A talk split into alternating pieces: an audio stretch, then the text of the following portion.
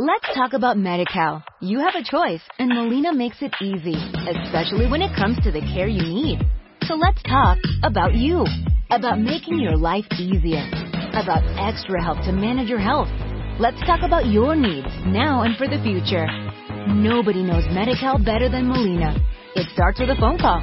Call 866-420-5330 or visit meetmolinaca.com. Let's talk today. Si te gusta este podcast, entra en ivox.com y recomiéndalo. Así le ayudarás a que gane visibilidad en la mayor biblioteca de audio a la carta en castellano, donde además encontrarás centenares de programas de radio, monólogos, audiolibros, conferencias y otros muchos audios de diferentes temáticas. Ah, y recuerda que iVox es con V.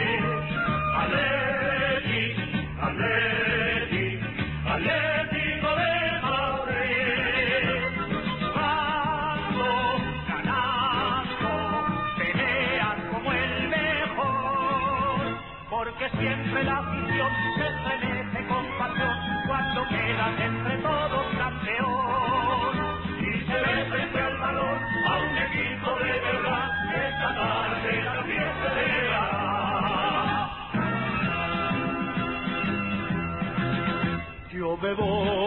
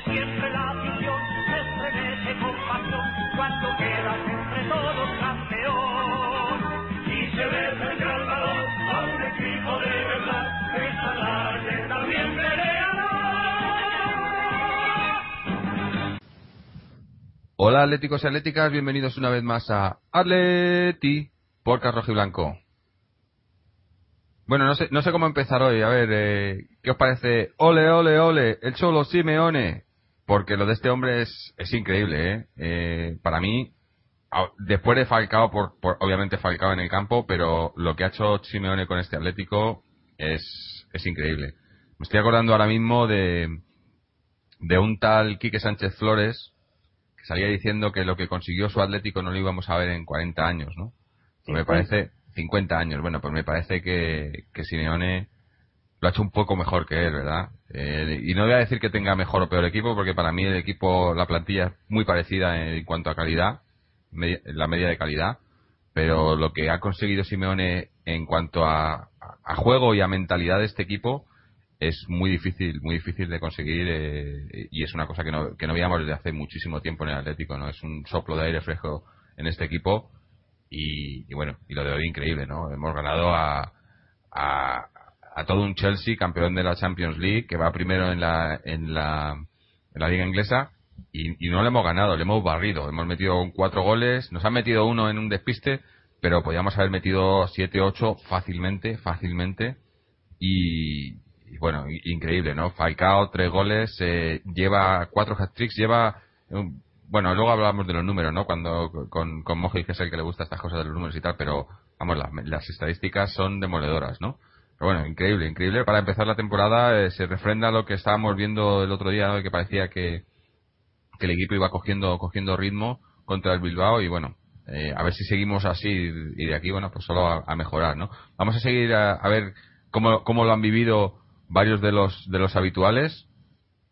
Uh, hoy está con nosotros eh, Fernando, Mariano y Mojit. Fernando, ¿qué te ha parecido el partido? Pues un auténtico partidazo, uno de los mejores partidos de la historia del Club Atlético de Madrid, en mm, su historia. Para mí los primeros 45 minutos de lo que yo he visto al Atlético de Madrid en Europa son los mejores primeros 45 minutos mm, desde que yo llevo viendo al Atlético en competiciones europeas que fue allí a principios de los años 80. Ha sido una primera parte sensacional. Se han ido con un 3-0 al descanso, pero se han podido ir con un 6-0. Ha sido un partidazo auténtico de todo el equipo. En defensa han estado perfectos, ni una ocasión concedida, y luego en ataque, combinaciones magníficas y culminadas por uno de los mejores jugadores de la historia del Atlético de Madrid y del momento actual, Radomel Falcao, que ha demostrado que es uno de los mejores jugadores del mundo. Para mí, el mejor número 9 del, del planeta ahora mismo un auténtico goleador que se ha consagrado. Ha metido tres goles y los tres con la izquierda. Por lo tanto, alegría absoluta, un partidazo de todo el equipo y victoria más que merecida. Sí, sí, totalmente de acuerdo. Eh, Mariano. ¿Qué tal, ¿Qué tal a todos? Pues todavía con el subidón ahora mismo de, de ver cómo dice Fernando, estoy absolutamente de acuerdo con él. Yo, eh, además, eh, desde el minuto cero, desde que hemos salido al campo, solo ha habido un equipo que por lo menos ha tenido o ha, mostrado la intención de ganar este partido. este ha sido el Atlético Madrid. Yo creo que hemos jugado, como dice Fernando, uno de los mejores partidos que de la historia, yo por lo menos de, lo que yo recuerdo, de lo que yo he visto nunca el Atlético de Madrid, ha sido uno de los mejores partidos que he visto en mi vida el Atlético de Madrid. Yo creo que un partido así, el último que podríamos definir como tal, eh, a este nivel de intensidad de juego, de, de, superioridad frente al contrario, etcétera, quizás eh, el, del Atlético de Madrid que jugó contra el Barcelona en, el Calderón en el año del doblete, eh, quizás también contra el Ajax, pero bueno, como el resultado fue diferente, pues yo creo que por remontar algo, ¿no? Este o el del Real Madrid en, el, en, el, la, final de la Copa del Rey contra el Real Madrid en el, en el Bernabéu, yo creo que a estas alturas, o sea, no, no, no, es que no, no puedo, no puedo, no puedo encontrar otro partido en el que un partido de, tal trascendencia, de tal importancia, se haya jugado tan bien, se haya jugado con la intensidad con la que se ha jugado, se haya jugado a ganar como se ha jugado y se hayan mostrado las armas eh, que el Atlético de Madrid eh, ha, mostrado eh, históricamente, porque si bien hemos ha habido dominio del juego, hemos presionado muy bien en todo el campo. Hoy hay que decir que todo el centro del campo ha estado es, excelente, de Mario Suárez. Y yo quiero hacer aquí eh, mención especial porque yo nunca me he distinguido por ser un gran aficionado del, del bueno, de, Diego, ¿no? Aun reconociendo que es un jugadorazo y que tiene una calidad. Pero yo, sinceramente, eh, evidentemente Diego tendría aquí sitio, porque evidentemente un buen jugador siempre va a tener sitio pero yo quiero lanzar una yo quiero romper una lanza a favor de un jugador que llevo desde el año pasado insistiendo en que me parece que es un gran jugador que hay que darle confianza que hay que darle juego que hay que darle tiempo que hay que darle su espacio en el terreno del juego y es Coque creo que hoy ha vuelto a firmar el otro día lo dije contra el Bilbao que hizo un partidazo y creo que hoy ha vuelto a firmar otro partidazo impresionante yo de verdad este chaval hoy, eh, eh, hoy no se ha echado de menos a, a Diego para nada eh no, por, eso lo digo. Entonces, evidentemente, vamos a ver, eh, la liga es muy larga, eh, tenemos una plantilla muy corta, descompensada eh, y, que, y, creada como se ha creado, ¿no? A imagen y semejanza de los intereses espurios de la gente de arriba. Pero hoy hay que reconocer que, que, sin duda eh, se ha hecho un partidazo impresionante y, yo creo que, aparte de, evidentemente de los jugadores que son los máximos responsables y máximos protagonistas hay que como dices tú eh, en el inicio en la apertura hay que alabar y hay que significar sobre todo por encima de todos al Cholo Simeone que ya ha dado una lección táctica una lección eh, táctica a, Di Mateo, que prácticamente no ha tenido ningún tipo de respuestas tácticas eh, en ningún momento durante el partido y que sobre todo a nivel de, de, motivación al equipo, este equipo ha salido ganando 2 a 0 desde el banquillo. Y bueno, ya, pues, si quieres comentamos algo de Falcao o no. Porque sí, ahora, hablamos de él también. vamos, a tocar no todo. Deberíamos, no deberíamos hablar ni de Falcao. O sea, de Falcao dejarlo aparte allí ya, entonces ya, porque es que ¿para qué vamos a hablar de Falcao? ¿Qué vamos a decir de Falcao? Un jugador que mete tres goles en, en, la final de la, de la Supercopa y tres golazos impresionantes. Sí, sí, bueno. Ahora hablamos de los números de Falcao porque eh, lo, estábamos comentando antes a micro cerrado y es, eh, es una cosa increíble, ¿no? Eh, a ver, eh, Moji, ¿nos escuchas? Que sé que estamos con problemas. Sí, sí, sí. A ver, cuéntanos. bien ahora? Sí, sí. Bueno, yo eh, estoy prácticamente de acuerdo con absolutamente todo lo que he oído y sobre todo la reflexión que ha hecho Mariano sobre Coque, porque me parece que sobre todo en los últimos dos partidos le he visto francamente bien. Ah, ya en el último partido dije que esperaba que, que fuera titular hoy porque ofrecería cosas interesantes en el centro del campo. Yo personalmente pensaba que el Atlético saldría con una eh, con un planteamiento cerrado, buscando cerrar los espacios, esperando un poco al Chelsea e intentando hacerles daño a la contra. Es cierto que, que los primeros tres goles llegaron a la contra, pero, pero bueno, eh, las estadísticas eh, demuestran y el partido en sí, el que haya visto la primera parte seguramente dirá que, que el Atlético le pegó un baño tremendo al Chelsea y pues en producto de eso pues eh, fuimos con un resultado holgadísimo al descanso como el 0-3 no mm. y bueno por lo demás lo que quiero añadir es que Ah, bueno, hacer un poco mención sobre, sobre Falcao, ¿no? Que los tres goles que metió esta noche fueron con la izquierda. Además, los dos goles que metió en la final de la Europa League también fueron con la izquierda. Así que estamos hablando de que el Atlético de Madrid en los últimos dos o tres meses ha ganado dos títulos europeos que se suman a los otros dos que ganó en la época de Quique Sánchez Flores hace dos años. Y en esas dos finales de los eh, siete goles que marcamos, cinco los marcó Falcao y todos con la izquierda. cuando su, cuando su pierna buena es la otra, de la derecha. Bueno, y para ver un poco para ver un poco lo que es Falcao. es por eso te digo, es que no tiene pierna mala. Y lo, lo otro que quiero decir es que me parece que, bueno, si, si vemos el contexto de lo que ha ocurrido, o si ponemos en contexto lo que ha ocurrido hoy, es que el Atlético de Madrid, el Atlético de Madrid ha ganado y ha goleado a un equipo que este año va a pelear por la, por la Premier League. Sí, sí. Es que es eso, que no, no, hemos ganado a, un Bilbao en horas bajas como la, como la semana pasada. No, no, es que... Yo creo que este partido, te lo dije a micro cerrado también, yo creo que tiene que marcar un antes y un después en la historia de un club. Yo creo que este partido debería, no sé si será así o no, pero debería servir para, para cambiar definitivamente la mentalidad del Atlético de Madrid como equipo. Y hemos visto que desde que se ha venido, desde que se ha incorporado el Cholo Simeone al banquillo del Atlético de Madrid, pues este equipo compite con mucha más confianza, con mucha mayor personalidad, que no tiene altibajos en cuanto a estado anímico. Y yo creo que esto, lo que ha ocurrido hoy, tiene que potenciar esto mucho más.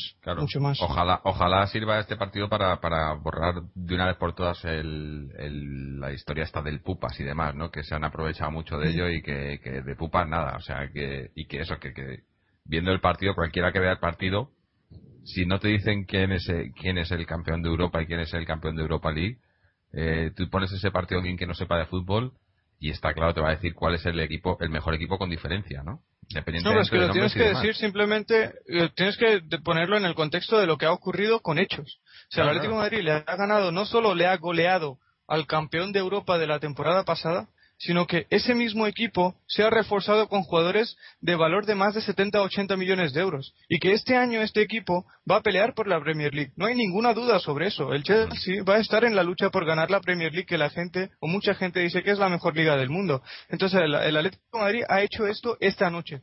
Y lo que debería intentar hacer, y estoy seguro de que intentará hacer, es mantener una línea consistente para hacer cosas importantes en el torneo de la regularidad, que es la Liga Española. Mm. Que Ah, fue la tarea pendiente la temporada pasada y estoy seguro de que este año haremos cosas importantes en el, en el campeonato respecto, doméstico. al, respecto de, al respecto de lo que has comentado, eh, eh, eh, quisiera comentar que también el- esto es lo que decía Cholo Simeone y creo que el otro día se me, se me olvidó comentarlo porque fue un comentario que me encantó del Cholo que dijo que eh, la Supercopa era una especie de bueno de, propina final a la buena temporada en la Europa League del año pasado, pero que el objetivo primordial y que donde se tenía que centrar el equipo este año es en, en- en sobre todo en la temporada en la liga. Que al fin y al cabo, Seguro. no nos engañemos, donde eh, eh, el fútbol hoy en día, donde te pone en, en tus lugares en, eh, en la liga, ¿no?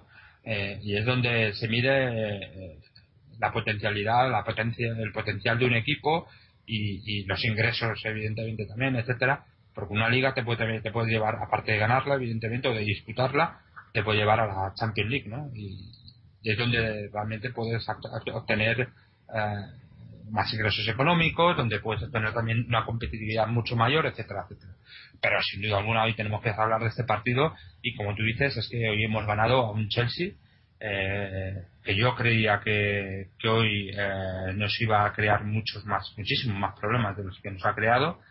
Eh, Eso- eso te iba a- yo de- yo- Eso te iba a decir yo, que eso. sin acritud, pero la porra me la he llevado yo, ¿eh? Que le dabais todos que ganaba el Chelsea no, a un no, 2-1. yo daba 2-1. Eh, yo di Yo daba 2-1 al 3-1. Atleti. Yo Yo 3-1. dije Ya se hace 3-1 cálculo a favor del Chelsea. Yo dije 3-1 a favor del Chelsea. De todas formas, eh, yo casi siempre apuesto contra el Atleti porque como soy malísimo apostando, casi siempre eh, fallo y todo. O sea, entonces, en casi todas las Es apuestas como de un este gafe, ¿no? Bueno, pues. No, no, yo- en serio, no, pero es que yo, o sea, tengo que poner que pierde porque las pocas veces que he acertado ha sido cuando, cuando no he apostado y pensaba otra cosa, ¿sabes? Así que si apuesto, apuesto siempre que pierde, pero hoy la verdad es que el partido de hoy, yo es que sinceramente, lo, la segunda parte ha sido un poco más de, de control y de bueno, pero es que los primeros 45 minutos, yo de verdad, de, Demoledores. ya no estoy hablando solo del Atlético de Madrid, es que eh, yo no recuerdo ahora mismo un partido de este nivel en el que un en, en el que un equipo, bueno, quizás la, la final de la Super de la de Europa League, pero bueno, podemos decir, bueno, el Bilbao no es el no tiene el nivel que puede tener el Chelsea, pero es que ya estamos hablando del Chelsea. Y, y es que yo sinceramente yo mm, me cuesta recordar eh, en un partido a este nivel un equipo que sea tan superior, que le haya dado un baño de juego, de táctica, de, de, de, entrega, de, presión, de prestancia, de, todo, como lo ha hecho el último Madrid contra el Chelsea hoy, yo, Sí. sinceramente. Han tenido, eh, digo, han tenido que flipar en Inglaterra, porque en Inglaterra el Atleti, pues, apenas es seguido, ¿no? En Inglaterra la gente es muy de seguir su propio equipo, pero la- el resto de Europa no lo siguen mucho, ¿no? No es como, como a lo mejor en España, que se sigue mucho el, resto de, de las ligas, ¿no? En, Inglaterra, pues se sigue mucho la la, liga, la Premier League, y luego competiciones europeas, ¿no? Y han tenido que flipar cuando hayan visto al Atleti, que, que apenas, mucha gente, pues apenas le conocería, ¿no? han tenido que decir, bueno, ¿esto qué es, no? Eh, Sí, el otro día, el otro día yo subí en mi blog un artículo que me hizo una amiga desde Inglaterra y dice lo mismo que tú, que el Atleti allí es prácticamente desconocido y que la gente no conoce ni de que Torres ha venido del Atleti, o sea que se han debido quedar flipados. Claro, claro, es que ahí es mucho, la gente sigue mucho eh, a su equipo y, a, y la Premier League, ¿no? Y luego eh, cuando su equipo juega en Europa, pero pero poco más, ¿no? Pero claro, luego tienen estos partidos así y, alucinan, ¿no? Dicen, bueno, ¿y esta gente dónde ha salido, no? Porque porque que ha sido un baño, ha sido, o sea, eh, no es que eso, eh, que el otro día hablábamos, eh, jugamos contra el Bilbao y el Bilbao pues estaba en horas bajas y no sé qué y Claro. le metimos y le metimos los goles que le metimos así, no, bueno, eh, como un poco excusándonos, ¿no? En que, en que no estaba, le faltaban titulares y demás, pero es que hoy contra el Chelsea, yo creo que se ha refrendado eso, ¿no? Eh, no fue, lo, lo del Bilbao no fue casualidad, ni fue gracias a que el Bilbao estuviera tan mal, sino que es que el Atlético ahora mismo está en un momento, en un momento muy bueno, ¿no? Y, y eso es lo, que decía al principio, para mí todo esto es, es eh, obra de Simeone, porque si os fijáis el once inicial que hemos sacado hoy, es el, el 11 que, o sea, son jugadores que estaban el año pasado. A excepción de Diego y, posiblemente Salvio, aunque Salvio no era titular indiscutible, ha conseguido, Simeone ha conseguido, yo, porque yo creo que ha sido él, ha conseguido que no le desmonten el equipo, ¿no? Porque si fuera eh, cuestión de Miguel Ángel Gilmarín o Cerezo o Caminero, eh, estoy seguro que hubieran sacado, que hubieran hecho mucho más caja este año, ¿no? Y yo creo que Simeone ha, ahí ha podido tener, tener voz esta vez o, o- o negarse y ha conseguido, pues eso, armar un bloque. Recuerdo cuando estábamos a final de temporada que decíamos, esperábamos a ver cómo empezaba, ¿no? Cuando Simeone le dieran, le dieran tiempo para hacer la pretemporada, para montar el equipo, la cosa empieza bien, ¿no? Yo creo. Eh, Llevamos tres partidos, eh, dos hat-tricks de Falcao. En lo, lo de Falcao es- cada vez que lo pienso es, es, lo- es increíble, ¿no? Estamos esperando, mira, ahora mismo según estamos grabando el programa, quedan cinco minutos para que se cierre el mercado de fichajes y me tenéis tocando madera y cruzando los dedos para que Que nadie no, haya visto ese partido. para, que ya. nos hagamos para que mo- nos hagamos una idea de lo que de lo que es Falcao para este Atlético de Madrid, de lo que representa y de la grandeza de este delantero, solamente voy a dar un, un dato, un dato, y es que tres grandes, grandísimos delanteros que han pasado por el Atlético de Madrid durante la última década, y me refiero a Fernando Torres, Sergio Agüero y Diego Forlán, ninguno de los tres jugadores pudo marcar dos hat-tricks en toda su estancia en el- durante toda su estancia en el Atlético de Madrid. Estamos hablando de que Falcao ha marcado dos consecutivos y uno de ellos ante el campeón de Europa de la pasada temporada en la final de la Supercopa Europea y todos los goles con su pierna mala, Joder. Supuestamente, Sí, sí, La pierna mala de es Falcao todo. es mejor que la buena de muchos, vamos. sí. de la mayoría seguramente. O sea, lo que me hace más gracia es que en Marca hay una encuesta en este momento preguntando si Falcao es el mejor 9 del mundo. ¿Y quién tenía alguna duda sobre eso? Vamos, ¿Quién El tenía mejor duda? nueve está claro. Lo que indudablemente. podemos discutir es si es el mejor jugador del mundo, pero el mejor 9 sí. Claro. Eso es, Hoy en día, hoy por hoy, hoy por hoy, sí. Eh, y yo, los- soy, y yo soy, y yo soy eh, fan número uno de Fernando Torres, pero hoy por hoy, eh, Vamos, la diferencia es del cielo a la tierra, vamos. ¿no? Sí, sí, ha sido increíble, ¿no? Eh, eh, por cierto, Los los, los números que lo he diciendo, dicho hemos pagado antes. 57 millones por uno y el otro ha valido 40. Eh, Nos equivocamos en el fichaje. Sí. Pero digo, Yo me acuerdo la temporada pasada, yo dije aquí, y en, en esa época en la que, bueno, a Falcao le costaba arrancar, nunca hablando en contra de Falcao, pero sí en el contexto de que quizá los 45 millones por los que vendimos a Agüero eran pocos en comparación o valorándolo con el peso que supone fichar a Falcao por 45 millones. Y en este momento yo quiero decir que vender a Agüero por 45 y fichar a Falcao por el mismo precio, si esa, si esa ha sido la operación y ha sido esa, es la mejor operación que podía haber hecho el Atlético de Madrid en vistas de lo que ha hecho Falcao en sus primeros 53 partidos con esta camiseta. Y no tengo ninguna duda sobre eso. Sí, probablemente. Quería decir, lo- los números de Falcao. Eh, es que no estoy de acuerdo con eso. Yo, es que, eh, teníamos que habernos quedado que los dos. los dos. Agüero y Falcao. Claro, lo triste Claro, es que... es que No, no, pero no, no, no, no estoy hablando, no, este no estoy hablando de eso. Falcao, No estoy hablando de eso. No, no, Agüero, obviamente, y- Sí, Claro. no, no, Mariano. Está claro que si se hubieran quedado Agüero y Falcao habría sido mejor que mejor. Pero lo que estoy diciendo es, si la, si la condición para vender a Agüero por 45 era fichar a Falcao por 45 por el mismo valor, ha sido una operación perfecta para el Atlético de Madrid. El que ha salido ganando con esa operación es el Atlético de Madrid y no ni Kun Agüero Sí, ni el Claro, Manchester City. Yo lado- creo Hombre, que el Atlético de Madrid Agüero ha salido ganando porque Cuando Bueno, dices eso, ¿por qué lo dices? Porque a nivel de títulos Lo tenemos lo mismo, lo mismo que, No, que con no. Y con Forlán. Bueno, lo que estoy dentro- lo que quiero decir de con eso, años, sí, sí, pero es que no estoy hablando de títulos. Vamos Claro, a ver, lo que estoy diciendo es que yo creo que no, pero es que no estoy diciendo esto. Lo que estoy diciendo es que a mí me parece que en este momento, en este momento, Radamel Falcao García, el valor de mercado de Radamel Falcao García es muy superior, y te lo digo así de claro, muy superior al de Sergio Cunagüero. Así de claro. Ah, en este momento porque Así ha de- goles. claro, no. es que si No, a ver, No, yo creo este que por donde- contando, contando los primeros 53 partidos que ha jugado con el Atlético de Madrid desde que fichó por este club.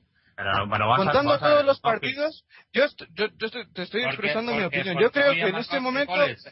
No, pero, a ver. goles final, Bueno, pero de la misma forma. Sergio Agüero marcó dos goles en la final.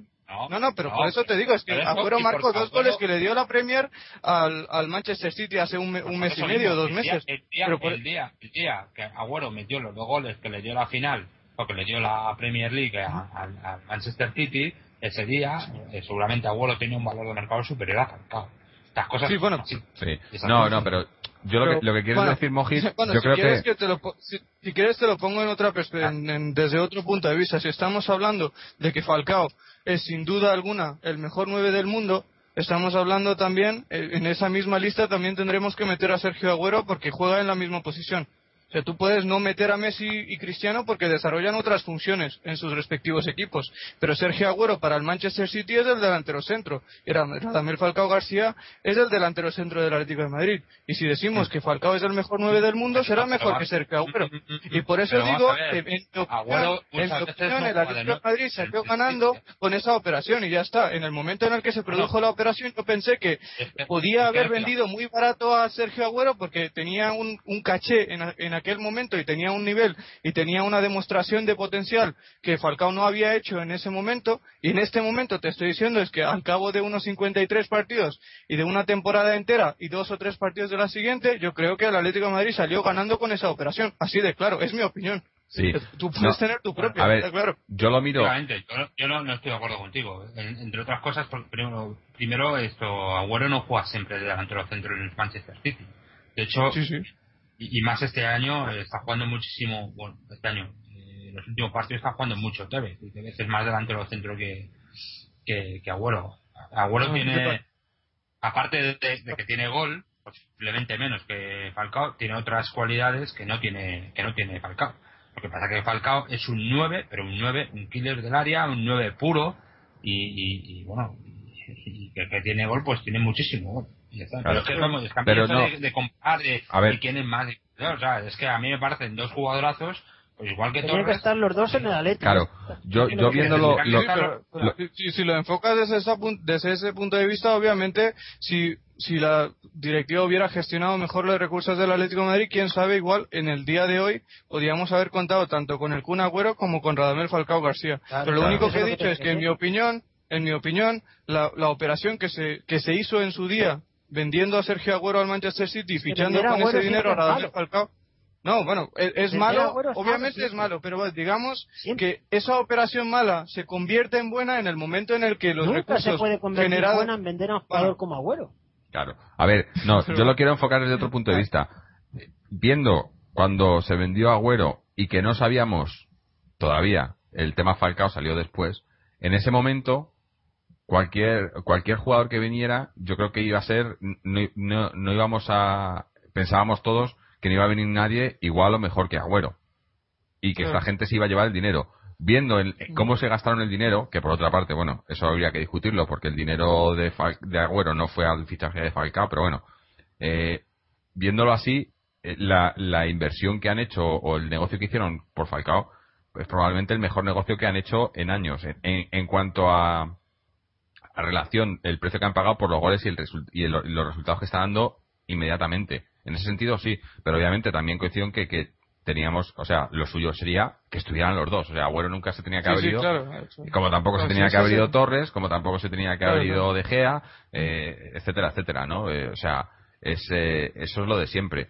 Pero sí, de- desde luego, viendo la situación, cómo estaba el panorama en el momento que se vende Agüero, yo creo que, que ahí ha sido sí el, el- la mejor la mejor opción, ¿no?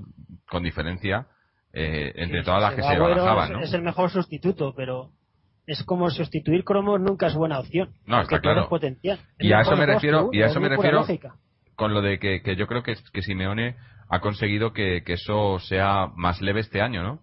No ha habido, a excepción de Diego, porque, pero lo de Diego además es que era una cosa ya sabida porque hay que recordar que Diego estaba cedido, o sea, Diego vino como última opción y, y, y, digamos, no sé, era una cosa temporal, se sabía que era temporal y, y yo lo tenía bien, bastante claro desde el principio, que Diego venía, pues eso, Por cierto, ya, ya se hace la. se acaba de cerrar el mercado, ¿no? Se ha cerrado. Ver, Pero ya se ha ya- cerrado en ya- todos los mercados, en todo el mundo. No, no, en Eh, España. Ya no es- en España. O sea, ah, los, los- eh, los equipos españoles ya no pueden fichar. Pero pueden vender, ¿no? Falcao está a una hora de que, de, de que se cierre su fichaje, porque evidentemente Inglaterra cierra a las 12, eh, pero, pero todavía allí son las 11. Mm. Entonces podría todavía. No, vale. ya ya- Abramovich en- por, por ahí, por rondando donde está CRC. Eso te iba a decir yo, que, que no se ya- acerque mucho. No, pero ahí no estaba. Creo que no estaba ni allí, que tenía un juicio o algo. Abramovich. No ha visto el partido, lo han dicho por la tele, que Bueno, tenía un juicio. Estaba en Inglaterra, no sé qué juicio tenía de una cosa polémica suya de una empresa. No Joder. estaban en el palco. Este, este no, no le, no le va gente muy... que tiene no- tanto dinero, Sí, te digo, no, no le va muy de lejos a, a, a la, a la gilmafia este, ¿no? Van por el, va por, lo- por el mismo lado. Lo que pasa es que este por lo menos se gasta más dinero en el equipo, ¿no? En vez de llevárselo, se lo lleva por otro lado, De ¿no? todas formas, eh, no nos engañemos. O sea, el, el, el, el hecho de que Falcao siga ahora mismo en el Atlético de Madrid es única y exclusivamente porque no ha habido ningún club que haya llegado aquí con el ya. dinero o con una oferta. O sea, si hubiera habido una oferta, Falcao se hubiera ido. Pero- Nadie- A ver, a ver, la vamos a ver, hay que una se hubieran diferencia. que se hubieran ido Sí. Raúl García o que se hubieran ido eh, no sé si Silvio al final se ha ido o no se ha ido porque es que decían que iba visto no. nada. Bueno, Mariano, es que yo- durante la semana mareando la entiendo- perdiz por sitio, creo que se ha quedado al final. Sí, entendiendo perfectamente lo que dices en el caso de Falcao, simplemente quiero matizar que hay una diferencia entre que se quiera ir Falcao a que le quieran vender a Falcao. Si en el yo sé que tú lo que has querido decir, o he entendido que lo que has querido decir es que en el momento en el que supuestamente hubiera habido una oferta de una cantidad razonable por Falcao, la directiva hubiera querido venderle, que no tiene nada que ver con el deseo del futbolista, que, pero que quede claro que el futbolista manifestó al comienzo de la pretemporada que se quería quedar. Eso lo dicen Finalmente, si se queda- No, no va a decir, Bueno, bueno, yo me quiero También lo dijo Bueno, Agüero, ¿no? yo, yo- sí, sí, lo dijo Agüero y mintió. Torres también Yo lo dijo creer- una semana antes, bueno, voy a quedar, vale, vale, y De Gea, pues, y- Torres, Torres lo dijo y mintió. Y De Gea lo dijo y mintió. Yo quiero creer y creeré hasta que Hasta los que se hechos me demuestren lo contrario, que ¿no? Sí, pues hasta que demuestre- los hechos me demuestren lo contrario, que Radamel Falcao García no miente. Y Radamel Falcao García, al final de la temporada pasada, sí, sí, pero es que, eso te digo, eh, estoy de acuerdo no, pero- contigo que si hubiera habido No, una oferta de 45, 50, 60 millones, 60 millones de euros, que es el valor de mercado que decían por- que vale Falcao en este momento, probablemente se habría ido. Que también creo que no ha habido ninguna oferta de esa cantidad. Pero que sí, lo único que quiero matizar es que hay una diferencia entre que el club quiera vender al futbolista, que es lo que ocurrió con Torres, con De Gea, con Agüero, etcétera, etcétera, a que el futbolista quiera irse. Y en este caso tenemos el ejemplo de que Falcao dijo que no quería irse del Atlético de Madrid, en No. estas palabras.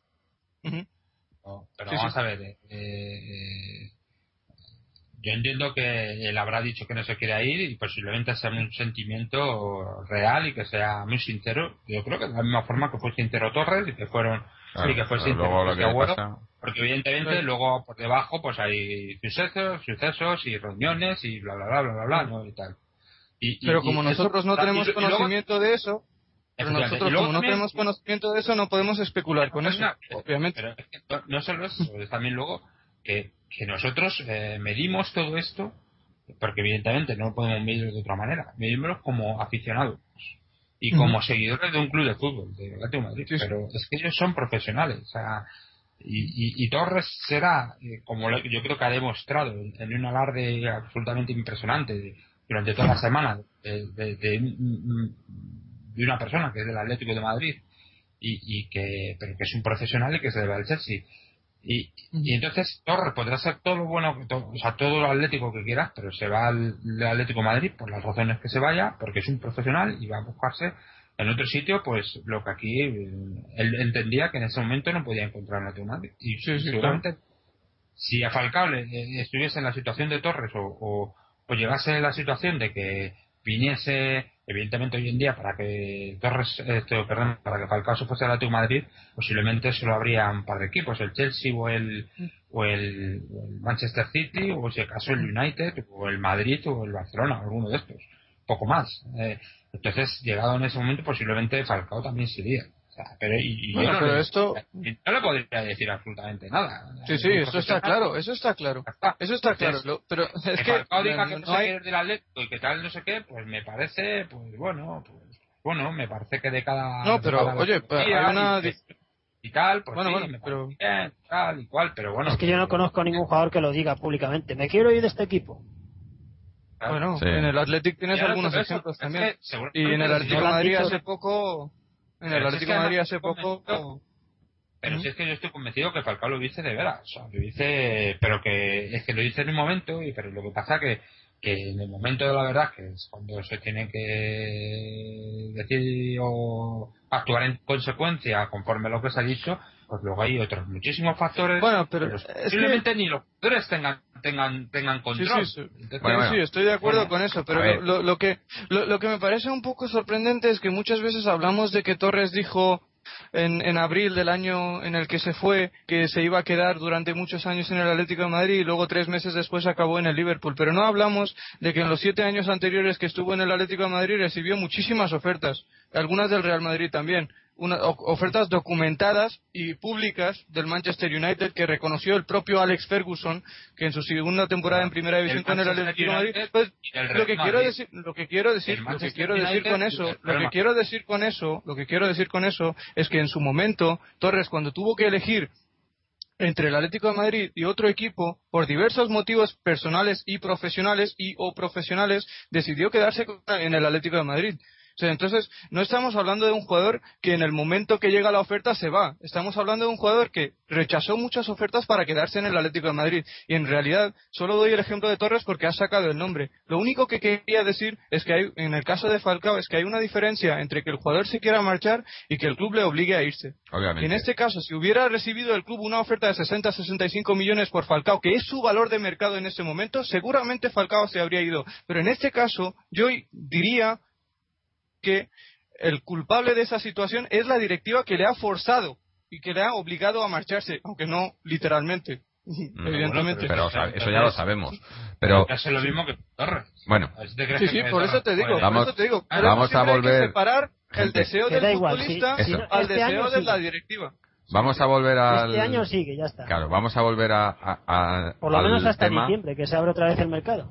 Que es que es la Supercopa, gente, que, que nos, nos liamos, no- no- nos ponemos aquí a, a sacar las cosas de quicio y lo que hay que hacer ahora mismo, por lo menos para los, lo- los poca- las pocas veces que tenemos la oportunidad de disfrutar, ¿no? De este, pues eso, de que tenemos a Falcao.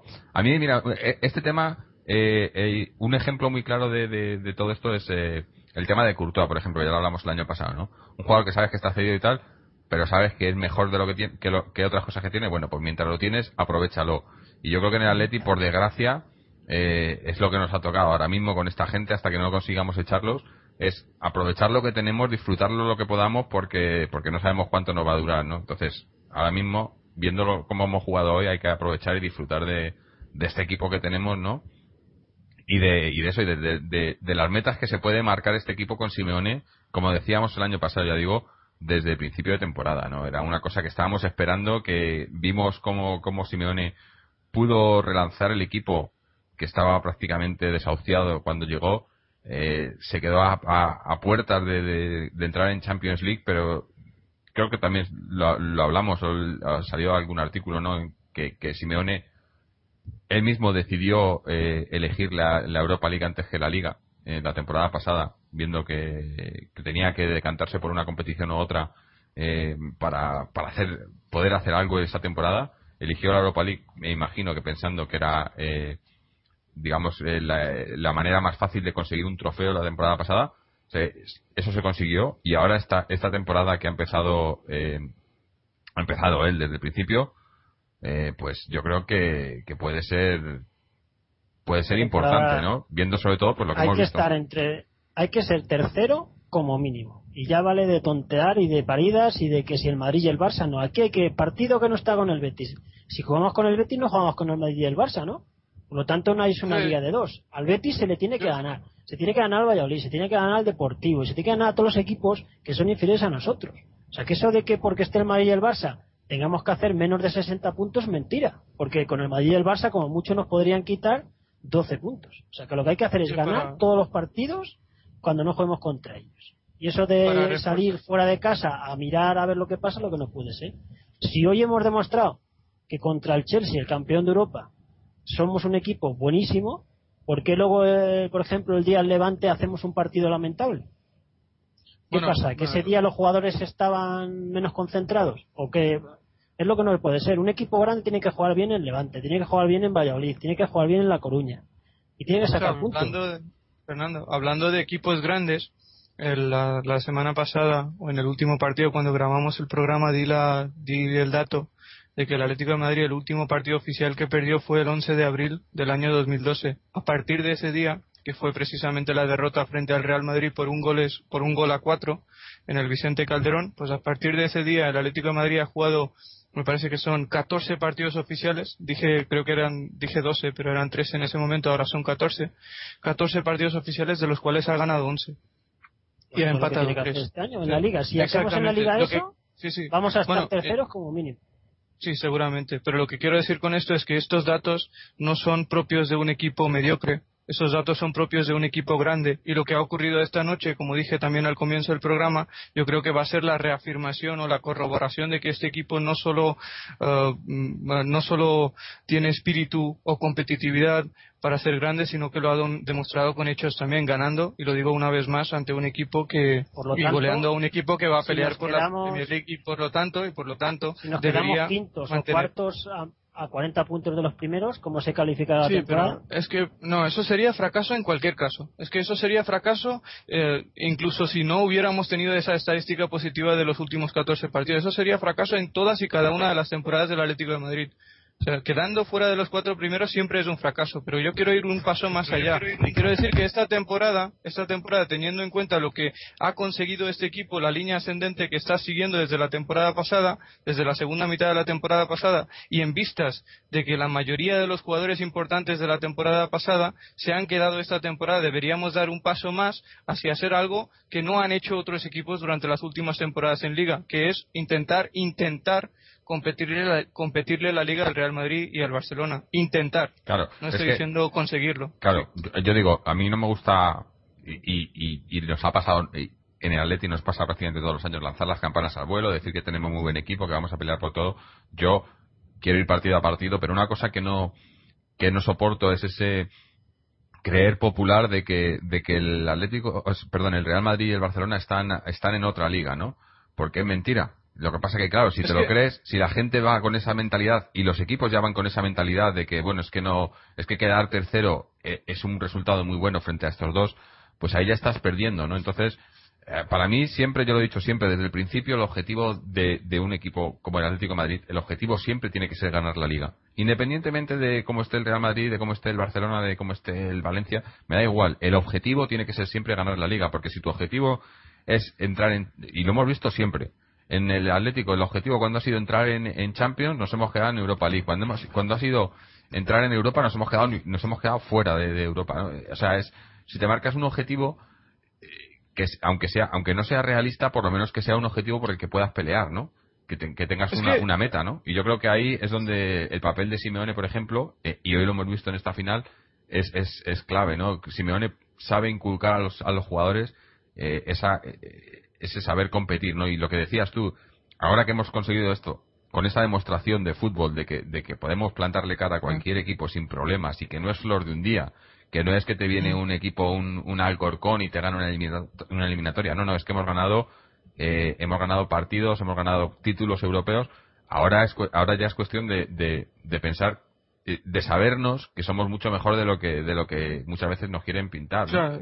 Yo, yo, quiero, yo quiero enfocar en, en, en, una, en una cosa que has dicho hace un momento, que eso no es flor de un día, porque recordemos que, sin desmerecer para nada lo que hizo Quique Sánchez Flores con el Atlético de Madrid, que fue dificilísimo, los éxitos que consiguió el equipo con Quique Sánchez Flores eran muy difíciles, dada la situación tan delicada en la que cogió el equipo, pero siempre teniendo... Siempre, ¿eh? Seguramente, bueno, estábamos en descenso, sin ir más lejos, pero siempre tenemos que partir de la base de que durante la etapa de durante la etapa de Quique Sánchez Flores en la, en la época o en los partidos en los que se consiguieron esos dos títulos si hacemos un desglose general de los resultados en esos 40 o 45 partidos el Atlético había ganado empatado y perdido el mismo número de partidos y había encajado una barbaridad de goles Sí, entonces lo que quiero decir, lo que sí, bueno, ganamos eh, un partido, empatamos seis o siete y creo que perdimos uno contra el Liverpool y luego ganamos la Supercopa contra el Inter 2-0 después de haber perdido los últimos dos partidos de liga contra el Sporting y el Getafe que nos goleó en casa.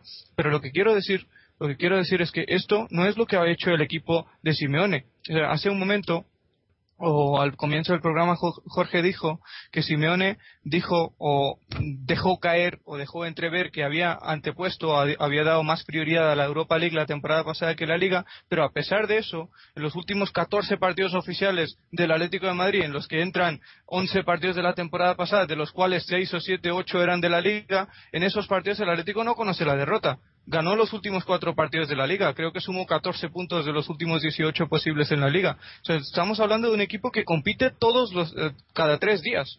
Se compite todos los partidos. Y eso es lo que ha conseguido el Cholo Simeone. O sea, ya nos podemos eh, sentarnos a analizar lo que ha conseguido tácticamente, pero yo creo que el trabajo básico, y yo creo que todos estaremos de acuerdo en esto, es psicológico. O sea, lo que ha hecho es inculcar una mentalidad ganadora a estos jugadores, hacerles creer que son capaces de competir y capaces de ganar a cualquiera. En este momento lo que han conseguido es, y lo vuelvo a decir por tercera vez, golear a un equipo que ganó la Liga de Campeones la temporada pasada tras eliminarle al Super Barcelona en la semifinal y ese equipo con 70-80 millones de euros de refuerzos y con una plantilla esta temporada que va a pelear por la Premier ha caído 4-1 contra el Atlético de Madrid del Cholo Simeone. Pues este Atlético de Madrid obviamente está para muchas más cosas que simplemente entrar en Champions en Liga tendrá potencial si, si, sigue una línea consistente para intentar, vuelvo a decir, intentar disputarle la liga al Real Madrid y Barcelona. Y esto no lo decimos simplemente en base a un fichaje o a la confección de una plantilla una temporada. Estamos hablando de hechos.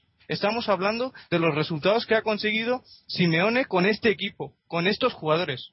Y estos jugadores han demostrado que pueden competir y estos jugadores han demostrado que son capaces de ganar a cualquiera. Y eso es lo que quiero ver durante el, resto y la totalidad de la temporada 2011-2012, nada más. Y ahora tenemos un calendario favorable en la Liga, por ejemplo. Los dos siguientes partidos son en casa como se ha aplazado el partido del Betis, luego nos tocan dos partidos seguidos en casa.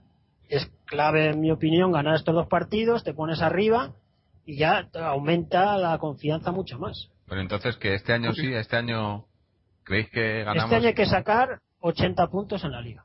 Sí, pero hay, dos partidos en la liga muy importantes. Pues, ¿creéis que este año sí? Por fin. Hombre, es que como no ganemos al Madrid es un fracaso para mí también. Porque, porque ese tema ya lo sabéis que, lo tengo. En el partido donde se demuestra esa mentalidad ganadora o no. Es con el Madrid. Va a ser con el Madrid. Y el año pasado metimos cuatro, que fue, vamos, vamos, vamos. Bueno, lo que está claro es 4-1 y 4-1 el año pasado. Bueno, yo lo que quería decir en, en el caso o en referencia a los partidos o los derbis que jugamos contra el Real Madrid, que tan mala suerte o tan mal rendimiento más bien hemos sacado durante los últimos 13 o 14 años es que evidentemente al haber una acumulación de partidos en los que no hemos podido eh, ganarles pues hay una barrera psicológica muy importante. Obviamente ahora estamos la barrera psicológica más grande es esa, ¿no? Sí, bueno, ahora estamos hablando de que este equipo tiene confianza para, para dar y tomar. O sea, ese equipo cree en sí mismo. Y si crees en ti mismo, no hay ninguna barrera psicológica que te impida ganar a cualquier rival, que es lo que hemos hecho hoy. Este equipo no es malo. Ese equipo es muy bueno lo va a demostrar durante toda la temporada. Y el Real Madrid, pues es un equipo que, que está al nivel del Chelsea, no está mucho más arriba, porque no hay un nivel muy por encima del Chelsea en este momento. Y nosotros hemos goleado a un equipo de ese nivel. Entonces yo creo que si, si partimos de esa base y si los jugadores entienden exactamente lo que han hecho hoy, pues eh, no hay ningún motivo para pensar que no podamos ganar los dos partidos contra el Madrid y los dos partidos contra el Barcelona. Luego, obviamente, son rivales difíciles y habrá que competir, pero de inicio no hay ningún motivo para pensar que no podamos competirles esos cuatro partidos. Porque antes No se trata de eh, ganar o perder, se trata de, de competir desde el vestuario. Exactamente, exactamente, exactamente. eso me refiero, que esa, ese cambio de mentalidad. Puede haber muchos factores, mala suerte, un tiro larguero, un penalti fallado. Esas son cosas que no sin, ir más lejos, sin ir más lejos, ahora que me estoy acordando, el equipo de Quique Sánchez Flores, aquel que ganó los dos títulos europeos, perdió en su segundo o tercer partido, Quique Sánchez Flores como entrenador perdió contra el Chelsea 4 a 0 en Stamford Bridge. Mm.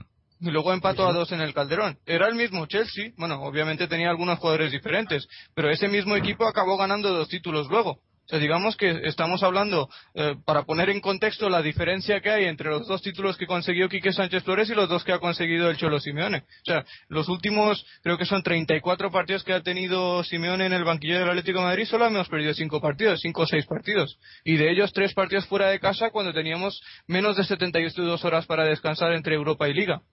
Estamos hablando de que este equipo es súper eficaz. Es que es, muy, muy difícil de ganar.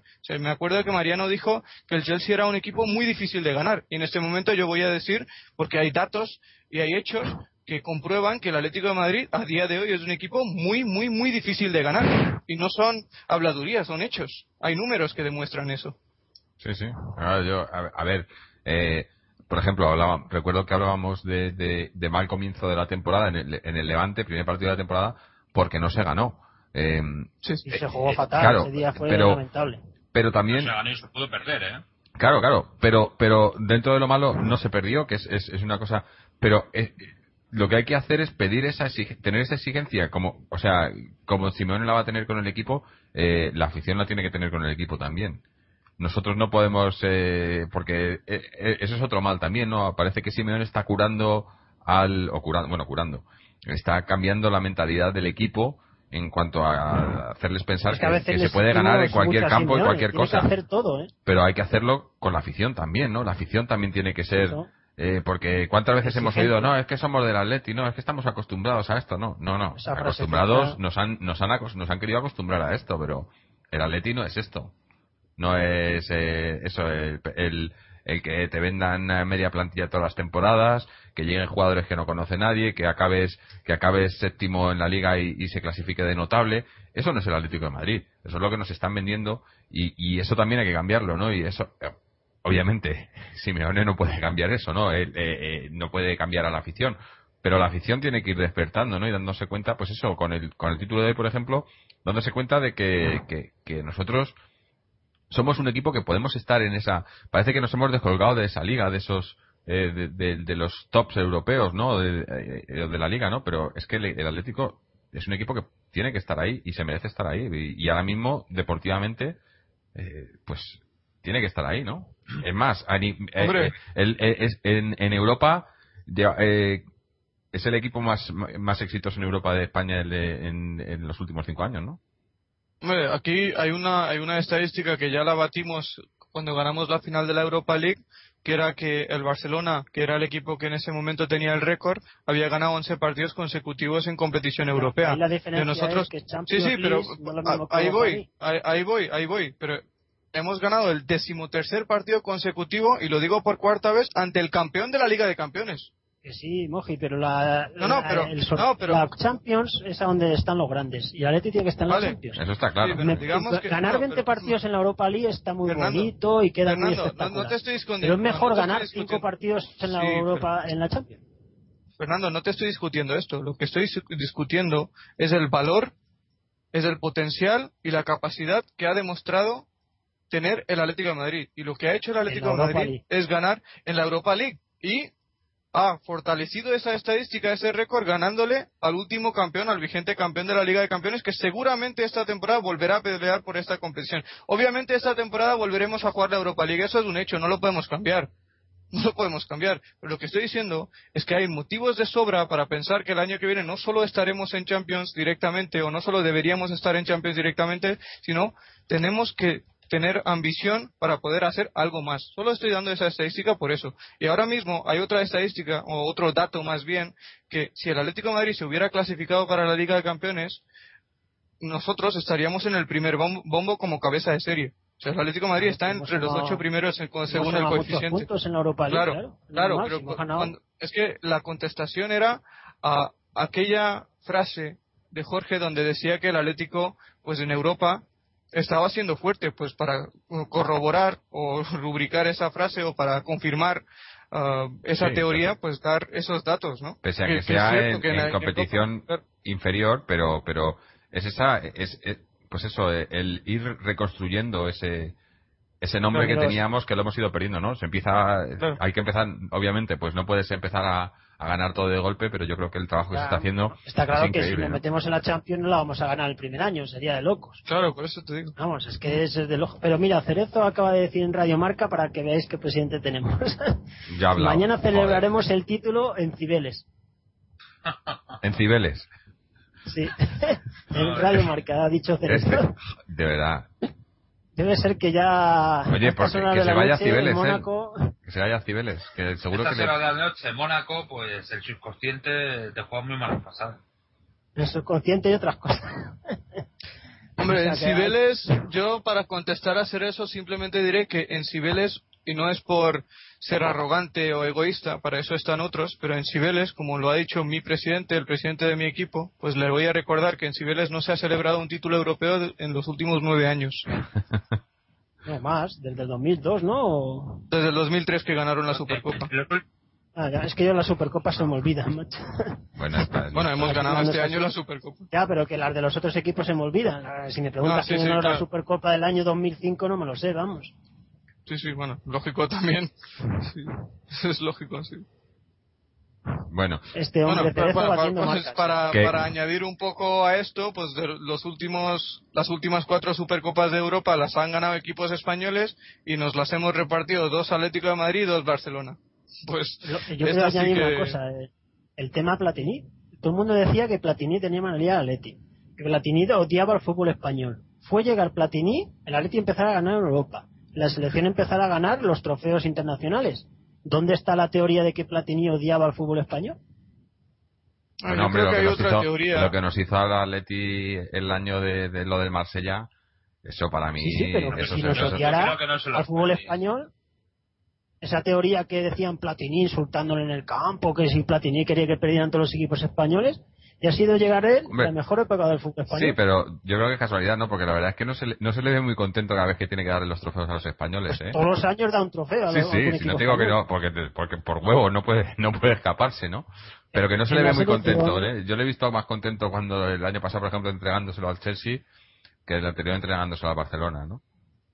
Pero, si bueno. hiciera, si tuviera mano para impedirlo, habría hecho algo. Hombre, tampoco, no creo que la mano de esta gente llegue tan larga, ¿no? Que puedan decidir Ah. quién gana y quién no, ¿no? Siempre están las conspiraciones ahí que si Platini va a hacer que pierda, no sé qué. Ah, no sé. Yo no creo que le caigamos muy bien, pero bueno. En fin. Eh, no, digo, De las últimas, de las últimas 15 Supercopas de Europa, solo en cuatro ediciones no hubo al menos un equipo español que luchó por ella. Ah, es que hasta Claro. el Sevilla, el Valencia, el Barça, el Madrid, el Barcelona. Sí. Aparte del hecho de que de las últimas Yo- 15, 7 las han ganado equipos españoles. Hay una superioridad aplastante en este Bueno, apartado. ahora que estás hablando de números, que, que era un número que quería sacar al principio y no. Los goles y partidos de Falcao. Eh, Sí. creo que lo había comentado Fernando antes de- a micro cerrado. Son 43 goles, me parece. En 52. 42 goles en, en 53 partidos. Bueno, esa, esa media, yo creo que. Era 0,8 por partido, casi, ¿no? Por ahí. Sí, sí. O sea, casi uno por partido llega. Eso en el Atlético, poca gente, ¿no? Puede tener esa media, yo creo, ¿no? No, no sé. Baltasar su primera temporada sí, luego ya la segunda bajó. Porque en la primera Baltasar metió 42 goles, creo, 40 y algo. Y luego ya la segunda bajó porque metió 20, 22. O sea que a estas alturas estaría como Baltasar. Porque todavía no ha terminado la segunda temporada, claro. Bueno, es que acaba de empezar, es que es, que es eso, es que es, es- los números de este hombre son, son algo increíble, ¿no? Eh, no sé. Me estoy acordando ahora eso, cuando, le- cuando, cuando se le criticó la temporada pasada, a principio de temporada, cuando no, la gente decía, bueno, es que hemos pagado 45 millones y no está metiendo goles y no sé qué. Al principio no estuvo bien, eh, no es Sí, que sí, pero es que no puede, un jugador no puede estar bien Bueno, pero si en siempre, un ¿no? momento está mal, se dice está mal. No, no, eso Sí, pero es la gente como de que se es arrepentía, como que, bueno, pues yo recuerdo gente que decía que, que, que, que era malo, que no era lo que nos habían Una cosa vendido, es ¿no? que estés en baja forma y otra cosa es que seas malo, es diferente. Es que es- No, yo creo que lo de baja forma tampoco se aplica al caso. Yo tampoco quiero remontarme al, comienzo de la temporada pasada, que ya sabemos cómo fue, pero incluso sabiendo lo mal que jugaba el equipo y lo difícil que era el equipo competir con el sistema o con el estilo de juego de Gregorio Manzano, Es pues que- a pesar de todas esas dificultades. es que me estoy acordando de decir Manzano algo, ahora, decir ¿eh? algo, Oye. por decir algo. No, no, pero simplemente matizar que, oye, en, en estos primeros convertido en 19 mayor partidos. detractor de Manzano, macho. Sí, sí, ¿Era de sí. los defensores Sí, o qué? Sí, sí, pero Sí, como, sí. como dije también en, en enero, o bueno, reconocí en octubre que, que me había equivocado con él. Y no por el hecho de, eh, de que fuera mal No, no entrenador. le porque conocía había la primera época. entonces. No, no, no es cuestión de que no le conociera. Yo me basaba principalmente en sus eh, logros deportivos y obviamente pues en, en, en, concepto de o en cuanto a personalidad pues tuvo cosas dentro de su forma de ser que, que obviamente no eran beneficiosas para poder entrenar a un equipo de las características del Atlético de Madrid, que era poco honesto básicamente, todo lo contrario que Simeone. Eh, bueno, que no ha salido, todavía es, muy, todavía es, muy, pronto, bueno, pero seguro que, que sale diciendo algo de, de esto hoy, ¿eh? Seguramente, seguramente. Bueno, claro, si él no hubiera Manzano... dirigido al equipo durante los primeros cuatro partidos de la fase de grupos, pues no habríamos conseguido nada de lo que hemos conseguido hasta pues ahora. Que lo dice, y seguramente, claro, claro. Y, sí, y seguro que él pensará también que con él se habría logrado todo lo que se ha logrado con Simeone, pero eso es problema suyo. A lo mejor tiene hasta Ah, una prima por ganar este trofeo. Bueno, lo que quería decir antes de antes de que me obligarais a hablar otra vez de Manzano era que, que a pesar de que había mucha gente que decía que Falcao estaba en baja forma o que era malo, pues eh, durante los primeros 19 partidos que eran los de los que jugó durante la primera mitad de la temporada pasada con Gregorio Manzano como entrenador marcó 12 goles y era una media de 0.60 era una media de unos 30 goles por temporada de 50 partidos lo que es cierto es que la llegada de Simeone le ha convertido en un goleador increíble, en el mejor 9 del mundo en este momento. Y los números están ahí también. Con Simeone ha marcado 30 goles en 34 partidos, aparte de dar 5 asistencias también pero con Manzano sus números no eran malos para nada, pero para nada. Que él seguía siendo el mejor del equipo. El problema es que el equipo era tan malo que, o el equipo rendía tan mal que no se notaba esa, esa, esa calidad diferencial de Falcao en la época de Manzano porque no sabíamos competir. Y obviamente un jugador no te hace competir, un equipo hace grande al jugador y no lo contrario, que es lo que estamos viendo con el equipo de Simeone. Todos los partidos. Sí, sí, porque... También hay que destacar a Coque, yo creo, como hemos hecho al principio, ¿eh? Eh, es el canterano el, del centro equipo del campo, hecho- Mariano lo ha dicho, ¿no? El centro del campo, Pero a Coque sobre todo, que ¿eh? se le ha criticado Porque mucho, Ha sido clave. pero Coque, a mí me ha parecido muy bien Coque, Mario Suárez, Gaby dando pases entre líneas a, a principio de partido, o sea, ha sido un deporte total. Y, y ya lo advertí, yo, no sé si os acordáis, advertí que la clave iba a estar en, en el centro del campo si, si podíamos poner esa presión y, y ganarles el centro del campo al Chelsea, teníamos mucho Sí. ganado. Y yo creo que ha salido así. Eh, Hemos visto el, equipo en el primer tiempo que ha salido eh, a por todas en el centro del campo y ha sido un bueno no han podido ni lo han visto el, el Chelsea no los jugadores del Chelsea sobre todo yo no entiendo nos ha hecho un favor pero no entiendo cómo ha, cómo ha podido Di Matteo sacar a, a Lampard de titular porque es una rémora se pone de titular el mismo, yo creo, ¿no? puede ser y, y nos ha hecho un favor no y, y nuestro centro del "Vosotros campo ha sido que quieran". hoy, hoy ha sido otra vez como, como en la final en, en Bucarest, ha sido demoledor, ¿no? Yo creo que, que, que el problema con, con, con Mario Suárez y Gaby, con esa pareja, es que mantengan el nivel, ¿no? Porque son muy, muy irregulares. Parece, de momento, eh, del, del final de la temporada pasada, con esa final, eh, esta temporada, el primer partido de Levante, no la jugaron ellos, en el, en el Bilbao, contra el Bilbao jugaron ellos, y hoy han jugado ellos también. Parece que, visto lo visto, para mí sería la pareja indiscutible de, de, de mediocentros, ¿no? Si siguen a este nivel. Sí. Eh, parece Porque que lo están manteniendo. diría- Thiago está de vacaciones en la playa directamente. Estaba lesionado, O sea, ¿no? tiene que Creo, creo que iba, creo que iba a jugar. No, estaba sancionado. O Estaba sancionado. sancionado. Sancionado, verdad. Porque Sí, por el- le expulsaron el día de la semifinal con el Valencia, ¿no? Insultó o Sí, pegó a alguien, ¿o qué hizo, Sí, no? Un penalti. O... Y, es que Thiago yo ya no confío. Confío más en Mario Suárez y en, y en Gaby, vamos. Sí, yo, yo mm, diré o repetiré una cosa que dije antes del partido, después, eh, bueno, una O vez terminado el partido del Athletic. Bueno, ah, pues dije que a mí para ese partido la- el tridente del centro del campo que yo veía más preparado para jugar ese, un partido de esas características y de esas dimensiones era Mario Gavi y Coque. Mario Gavi porque son los que mejor están rindiendo en el centro del campo, más que nada porque son los que están jugando. Tiago, como ha dicho Fernando, está a un nivel muy bajo, ya terminó la temporada pasada bastante mal y Emre pues yo no lo he visto en ningún partido y hoy pues parece que salió unos cuantos minutos pero no lo suficiente como para hacer una valoración de lo que puede aportar ¿no? y por delante pues eh, estoy completamente de acuerdo con Mariano en que Coque se está haciendo poco a poco si, por no decir que ya se ha hecho completamente con el puesto de Diego luego a hay mí otros jugadores sorprendido que... que jugara hoy, ¿eh? Pensaba que iba no, a a mí jugar no me ha Cebolla. sorprendido No, ese- no, a mí no me, me ha el más que nada por el Sí, sí, Ha sido lo que me diferente, sorprendió de este partido, no, bueno, no ha sido muy diferente, solo, solamente la diferencia de Adrián por, por Cristiano Rodríguez eh, en cuanto a... Sí, pero, pero, pero no le ha situado en la banda. Adrián, le ha- le ha- o sea, digamos Ah, sí, que, sí, que sí. ha puesto dos delanteros, ¿no? Me ha parecido muy atrevido eh, en ese sentido. No- En vez de descolocarles por las bandas como, como venimos haciendo, como ha venido haciendo esta pretemporada, sobre todo desde la marcha de, de Salvio, como intentaba cubrir ahí, puso a, recuerdo que hizo pruebas con Raúl García o con, con mismo Turán o, o- o con, con Adrián por la banda y hoy yo creo que, que directamente ha, ha salido con dos delanteros, eh, dos centrocampistas por detrás y dos mediocentros y, y los laterales que apoyaban en la banda, ¿no? Y, y ha salido perfecto. Yo creo que, que ese es el dibujo, ¿no? Lo que pasa es- Sí, Generalmente- creo que, que a, a, a Simeone eh, ya no solo que valorarle como eh, yo creo que lo que más o menos siempre se ha estado valorando eh, desde que ha venido, ¿no? Que es un gran motivador, etcétera, etcétera. Yo creo que ya hay que valorarle también el aspecto táctico que, eh, que, que hoy realmente le ha dado un baño. eh, tácticamente al Chelsea le ha dado un baño. Sí, sí. Tampoco podemos lanzar las campanas al vuelo porque a mí Di Matteo, es- Di Matteo es un hombre que no me convence en absoluto para, Está porque no tenían otro. eh, no, no, porque no tenían otro y porque ya sonó la flauta de que gana la Champions League. Sí, sí.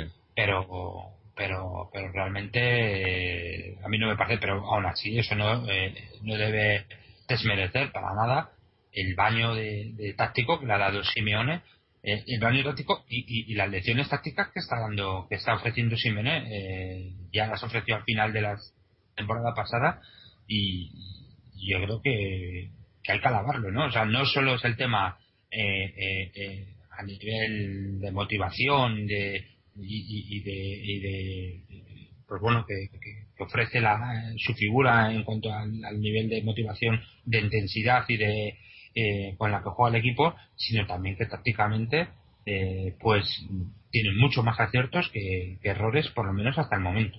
Mm. Bueno, Sí, bueno, yo, yo en este, en este, en este mismo sentido, pues quiero, quiero añadir una cosa más. Estoy completamente de acuerdo con todo lo que ha dicho Ma- Mariano.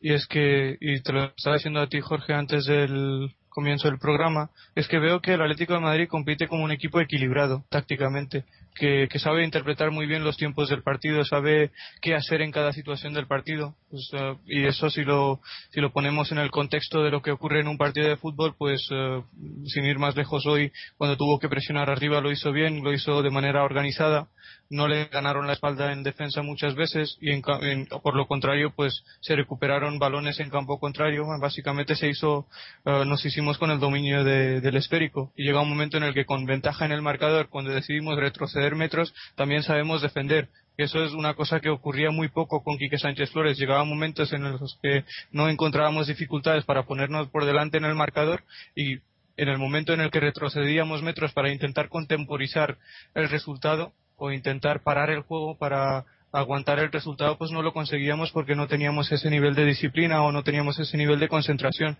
Y eso con Simeone se ha corregido. Pues el equipo interpreta muy bien todo lo que tiene que hacer en todos los momentos. Sabe presionar arriba, sabe mantener una buena presión en el centro del campo cuando así lo requiere la situación, sabe defender con ocho o nueve jugadores por delante, de- por detrás del balón en su propio campo también cuando la situación así lo requiere, contraataca muy bien. Y eso son cosas que el equipo ha ido ganando y aspectos en los que ha ido evolucionando a lo largo de los partidos. Y estoy, estoy seguro de que evolucionará mucho más y por lo tanto el rendimiento, en vez de empeorar, mejorará a lo largo de esta temporada porque así lo hemos visto con Simeone hasta ahora, ¿no? mm.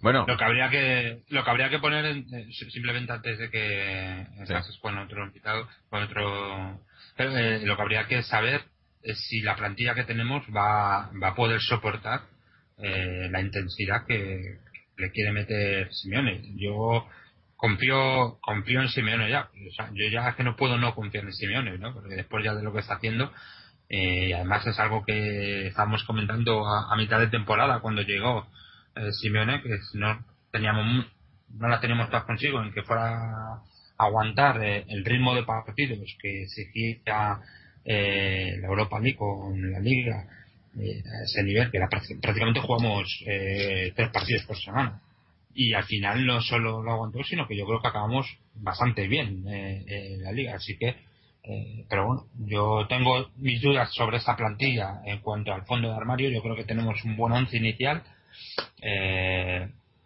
además tenemos ahí a, a, Falcao, ¿no? Que es, que es un ítem más. Y tenemos un buen centro del campo, eh, a excepción de Mario Suárez. Eh, yo lo siento mucho, le sigo dudando bastante de este, de este tipo. Cuando juega bien, juega bien, pero cuando no. Juega bien los sí, pero bueno, yo, yo, yo, creo que. Sí, no, pero además yo creo que también, evidentemente, se beneficia de, también de, del buen juego del resto del equipo. Que, sí, sí, se le nota menos, se le nota menos, claro. Se le nota menos. Con, con respecto a la, temporada, la plantilla de la temporada anterior, pues sí que hay que tener en cuenta que hay más alternativas en esta, en esta plantilla me refiero. O sea, obviamente está la pérdida de Diego, pues que de alguna forma pues estamos diciendo que... Bueno, pero, bueno, lo, que quiero decir... Si no salen bien, sí, hay menos Sí, sí, sí, claro, siempre hay que matizar. Sí, sí, sí, vale, vale, pero bueno, esos matices siempre... Es, claro, claro ese es el problema. Con este pero, equipo, pero lo que, lo que quiero... Sí, sí, bueno, pero bueno, lo único que yo quería decir es que obviamente está la pérdida de Diego, que estamos diciendo que la podemos compensar con Coque, que no era de los teóricos titulares o de los bueno, de los jugadores habituales la temporada pasada con Simeone y a partir de ahí pues está la alternativa de Raúl García que es un jugador de un perfil que no existía en la plantilla de la temporada pasada. Está Cristian Rodríguez que aporta una alternativa que no teníamos la temporada pasada que es un extremo zurdo que no teníamos. Obviamente estaba Salvio, pues ese trabajo lo puede hacer también Cristian Rodríguez porque puede jugar a pierna cambiada. Está Embre, que bueno, no sabemos cómo va a salir. Y está la figura del tercer delantero que era bueno, he dicho que no sabemos cómo va a salir porque tampoco he visto partidos como para valorarle. Obviamente trae un... Bueno, hoy ha debutado. Bueno, y también está, como estaba diciendo también, en la figura del tercer delantero que, que hasta ahora en el Atlético de Madrid en los últimos, digamos, 7, 8, 10 años era completamente ausente, porque nunca habíamos tenido un tercer delantero del nivel de Diego Costa. Pues yo sigo pensando que Diego Costa es un tercer delantero de muy buen nivel y como dije en el último programa, para mí en este momento no es tercer delantero porque teniendo en cuenta el estado de forma de Adrián y ahora mismo también la lesión de Adrián, pues yo diría que Diego Costa está para disputarle el puesto de titular pues a, a ese jugador que mm. Bueno. A Domínguez, un central que puede jugar de lateral izquierdo. Ah, bueno, sí, a Domínguez, lo que pasa es que no era titular indiscutible, ¿no? Y un, y un desastre sí, la defensa. Bueno, pero e-, esos son matices que, como ha dicho Mariano, pues lo iremos viendo a lo largo de la temporada. Si cada día sale bien, si puede ofrecer el rendimiento que ofreció Domínguez, siendo el decimoquinto jugador que más minutos jugó con Simeone en la segunda mitad de la temporada pasada. Veremos también cómo sale Sisma, veremos qué tipo de o qué eh, características o qué cosas ofrece ya, esta noche. No, no, pero lo que no, obviamente no estoy diciendo de que confío en Sisma. Como has dicho que Domínguez podía aportar alternativas en el lateral izquierdo, he dado el nombre de un jugador que viene a sustituir a Felipe en ese puesto. Obviamente yo dije la, el último programa que a mí el fichaje de Sisma me parece una de las peores noticias en cuanto al Atlético de Madrid Ah, en el mercado de fichajes de esta de, este verano. O sea, yo, no comparto esa decisión para nada y me parece un fichaje lamentable. Pero obviamente, como estamos diciendo que habrá que valorar los fichajes y las bueno pues las incorporaciones que se han producido, pues Sisma es una de ellas y habrá que valorarle también. Igual nos da una sorpresa. Existe la posibilidad, pero generalmente yo pienso que este equipo tiene ah, más cosas de las que tenía el año pasado, obviamente con el ah, deterioro evidente de haber perdido a Diego que parece que todos confiamos en que Coque puede hacernos olvidar esa, esa pérdida. Y a partir de ahí, pues las alternativas que nos ofrecen jugadores como Raúl García, Diego Costa o Cristian Rodríguez pueden hacer que esta plantilla sea incluso más, ah, ah, digamos, eh, mejor en términos de alternativas que, que, la, que la plantilla de la temporada anterior, que, que sí que compitió bien durante la segunda mitad de, del campeonato. Bueno, y ahora sí, ahora ya puedo. Venga, pues llevamos aquí un rato esperando a que hubiera un, momento de pausa para dar la, la, bienvenida de nuevo a otro de los de los habituales que, que mira aprovechase ahora que, la cosa va bien y, vienes aquí a contarnos no Samu cómo estamos pues sí ha, llovido bastante desde la última vez que estuve en el podcast por diferentes motivos no he podido estar. Y, y en la noche más alegre del año después del de la Eurocopa y de la UEFA hoy lo hemos pasado muy bien.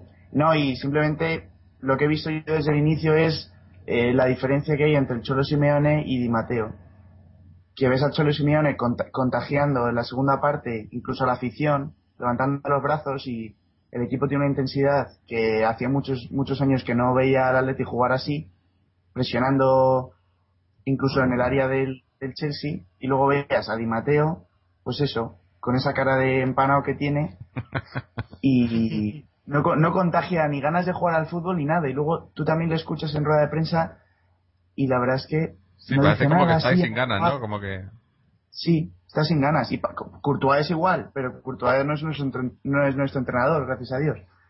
Pero eso es simplemente la diferencia de entre Oye, un equipo y y, ahora- otro, aunque tiene calidad, pero que no es no tiene tanta calidad como la gente decía. O sea, yo prefiero, por ejemplo, a Arda Turán que a Ramírez. Eh, Sí, yo prefiero el partido que los partidos que hacía Diego el año pasado o, o Turán de media punta al, al Hazard este que han fichado. O sea, que también es mucho el mito del Eh, ahí te has metido en terreno farragoso con Ese es Mariano. el protegido de Mariano. Vas por ahí. Pero no ha hecho... ¿Y a quién prefieres? ¿A Torres o a a Falcao? César lo que es del César, Hazard hoy... Muy fallón, ¿eh? No, no, no, pero no, hay que No, no, lo que ha tocado, eh, porque del Chelsea es probablemente, junto a Ramírez, de los dos que más han hecho en el. Chelsea, y no ha hecho nada. No, no, Bueno, hecho- por lo menos ha tocado el balón. Y otros ni lo han rozado. Pero, no pero Jorge, no- claro, claro. Claro, sí, sí. Claro, que hay que darle mérito a la al- de Madrid. Claro, Claro, sí, sí, totalmente. Totalmente. Más aquí- de Torres, Torres, el Cuidado no que-.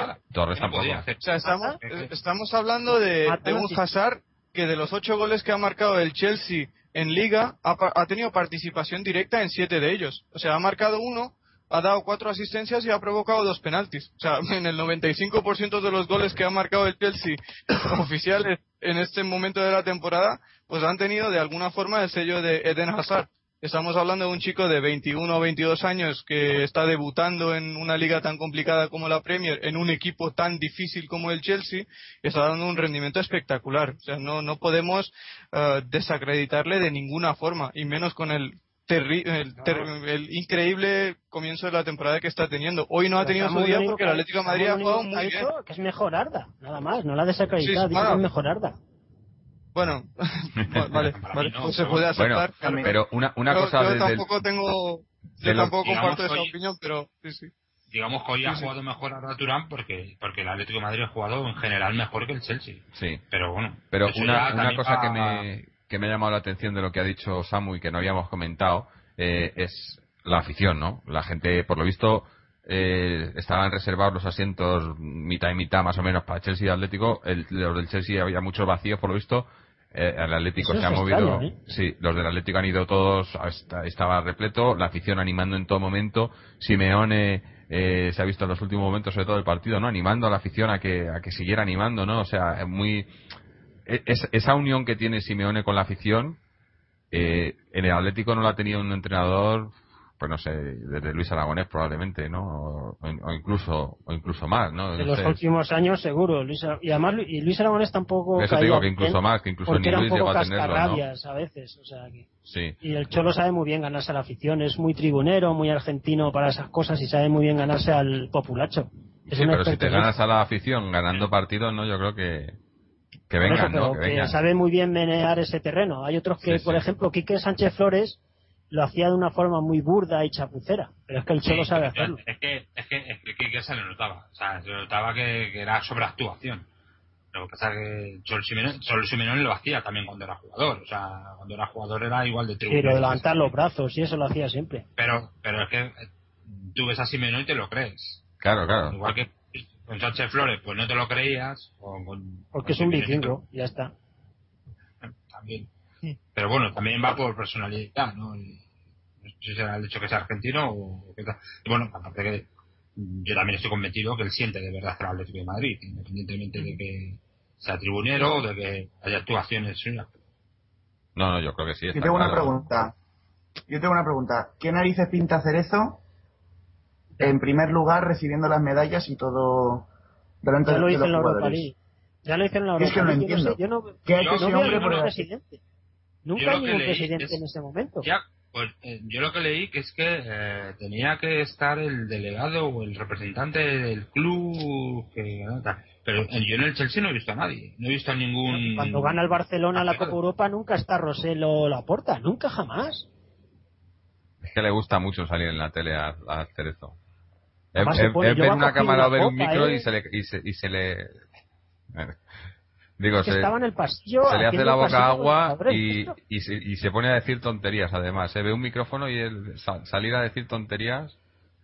Bueno, lo que Ya. pasa que también date cuenta que Cerezo ha ido allí, eh, se siente reconocido, se siente tal, y luego tampoco hay que subestimar que el catering de la UEFA pues, debe ser bastante jugoso. Entonces estás ahí en el catering, te estás inflando a Electronics y... claro, Con varios días, además, ¿eh? Que ayer Claro. hubo sorteos, tal. Sí, sí. Fíjate, macho. debe Se va acumulando pues, ya. Joder. Puedes engordar un kilo o dos, ¿eh? En un día allí en Mónaco. En Mónaco se debe vivir bastante bien, además. No, porque es- no, yo creo que no comen mucho, solo, solo bebida, ¿no? La bebida no engorda. Pero no, es, Según increíble, no sé qué ¿eh? pinta este hombre en todo esto, pero bueno. Es que no- lo que no sé, la- a, tu- a responder a tu pregunta, Samu, lo que no sé es qué pinta Cerezo en el Atleti. Luego O sea, estaba ya- Miguel, Á- Miguel Ángel estaba en el palco. Y es muy raro verlo. También. nunca O sea, Calderón, no- Calderón no viene, ¿no? Ha visto el partido entero. Es, es- debe ser el En el Calderón Claro, no porque allí no hay M30. porque dice que se pone muy nervioso y que se, po- se pone a dar vueltas en el coche por la M30 escuchando música clásica, porque claro, dentro del campo se pone muy nervioso. Sí.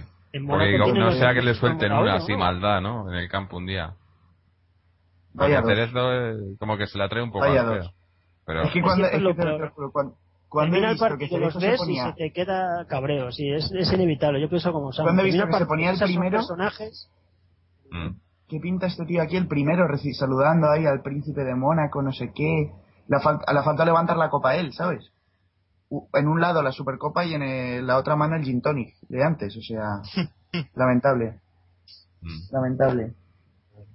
De todas formas, eh, es como, como decir, ¿no? Se te queda mal el cuerpo que, máxime, bueno, aquí no lo vamos a engañar, aquí todos sabemos de qué pico cogemos aquí, ¿no? En- en- por lo menos la mayoría de los que estamos aquí hablando, yo todos, que a estos, a estos personajes pues tenemos lo que pasa que bueno, yo creo que esta noche no es para para acordarnos de esa gentuza y entonces pues vamos a disfrutar con lo que con los pocos retados Pero yo creo que yo sinceramente yo o sea, lo que el Atlético de Madrid está ganando es a pesar de esta gente. Y, y, y, y- y yo creo que lo que demuestra Tiene el doble de las victorias eh, lo que demuestra las victorias del Atlético de Madrid en estas es que somos un club muy grande. Que incluso teniendo a esta gentuza seguimos teniendo estos retazos de grandeza eh, y seguimos eh, ganando estos títulos. Y Mariano, ¿tú qué te fijas en estas cosas? Simeone, porque todos sabíamos que Quique Sánchez Flores, Abel Resino, por ejemplo, chocaban con la directiva. Sim- y Manzano era un protegido de Cerezo, Manzano sí, señor, sí, señor, todo lo que diría Cerezo. Pero Simeone es curioso porque yo le veo como, con respecto a la directiva, como una cierta distancia, ¿no? Como nunca les, nunca le veo del buen rollito que tenía Manzano con Cerezo, pero yo veo como que Simeone está en el barco con los jugadores y sobre todo con la afición, y si está del lado de la afición, tanto, tanto con la afición, supongo que por dentro estará más bien defendiendo nuestros intereses que los de la directiva. No sé cuánto, si pincha o corta Simeone, si él pidió al Cebolla o no le pidió a Emre, no sé, no sé cuánto mandará Simeone y cuál será su relación con la directiva, no sé si lo sabéis vosotros. Hombre, oficialmente lo que ha dicho es que, que entiende las dificultades económicas por las que pasa, bueno, pues por las que pasan todos los clubes en España, por la situación del fútbol español en este momento, pues eh, él pues se siente preparado, por lo que ha dicho, para adaptarse a, a esas situaciones y que, que estaría preparado para, para las bajas que se han producido eh, en la plantilla con respecto a la temporada pasada. Pues eso es lo que diría cualquier entrenador realmente y lo que han dicho ocho- otros entrenadores también. Luego pat- particularidades pues que tendríamos que analizarlas muy al detalle para saber la realidad. Yo lo que entiendo que Simeone, claro, yo lo que entiendo que Simeone, eh, habiéndose quedado Falcao, pues estará dando con un canto en los dientes. Bueno, hay, hay una cosa que no hemos la dicho aquí. permanencia y de es que- Falcao, Sí, sí, seguro. Es que bueno, eh, eso, en ese nada. sentido, lo que, claro, lo que quería decir es que, si os acordáis, el, el equipo que ganó los dos títulos europeos con Quique Sánchez Flores tampoco fue desmontado. O sea, el equipo fue desmontado la temporada siguiente cuando se acabó séptimo. O sea, me refiero a que el equipo, el año en el que ganó los dos títulos, no fue desmontado, a excepción, obviamente, de esa marcha de jurado. Sí, sí, a excepción de la marcha de jurado. Sí, pero empezó en septiembre, obviamente, luego se fue estimado también. Pero bueno, digamos, sí, bueno, eso obviamente no se puede justificar desde ningún punto de vista, pero bueno, la intención durante todo el mercado de fichajes de la directiva aparentemente sí que fue reforzar aquel equipo, porque sin ir más lejos se, se trajo a, a Godín y Felipe por valor de casi 25 millones de euros. Entonces, ese equipo que, que demostró su valor compitiendo y ganando esos dos títulos eh, mereció o recibió pues eh, una cierta estabilidad por parte de la directiva que es lo que ha recibido este equipo también a excepción en este caso de Diego. Como aquel año pues se marchó jurado, pues este año pues se ha marchado Diego. Y a excepción de esa baja pues como dije antes también esa con la, con la diferencia yo creo de que con Diego se sabía es que, de antemano y jurado jurado fue caso de Sí, sí, claro, sí, sí, eso fue mucho Del día a la mañana no sabía nadie pero, nada. Pero Samuel, ¿sabes qué pasa con Domínguez? Es que Domínguez fue, Domínguez fue el decimoquinto jugador más utilizado por, por Simeone. Y yo solo cuento los minutos, el reparto de minutos con Simeone porque es el actual entrenador. Entonces, desde que Simeone cogió el equipo, durante la segunda mitad de la temporada pasada, Domínguez fue el penúltimo jugador más utilizado de los, eh, de los 16 que utilizó. El único que jugó menos que él de los que contaba era Perea, que también acabó fuera del club. digo Diego porque Diego era de los teóricos titulares. O sea, esa era la baja importante, o esa es la baja importante que ha sufrido el equipo. Y en, eh, bueno, pues en, compensación a esa baja, pues tenemos a, bueno, pues tenemos a Raúl García, Embre, y Cebolla Rodríguez y Diego Costa. Y obviamente esperamos la, la explosión de Coque. Y en ese sentido yo creo que esa plantilla me parece más equilibrada, con mayores alternativas y en general quizá un poco mejor incluso que la, que la de la temporada pasada. Y solo queda pues corroborarlo con resultados. Todo el año. Mm. no te podemos estar todo el año si Diego lo echamos en falta o no, ¿no?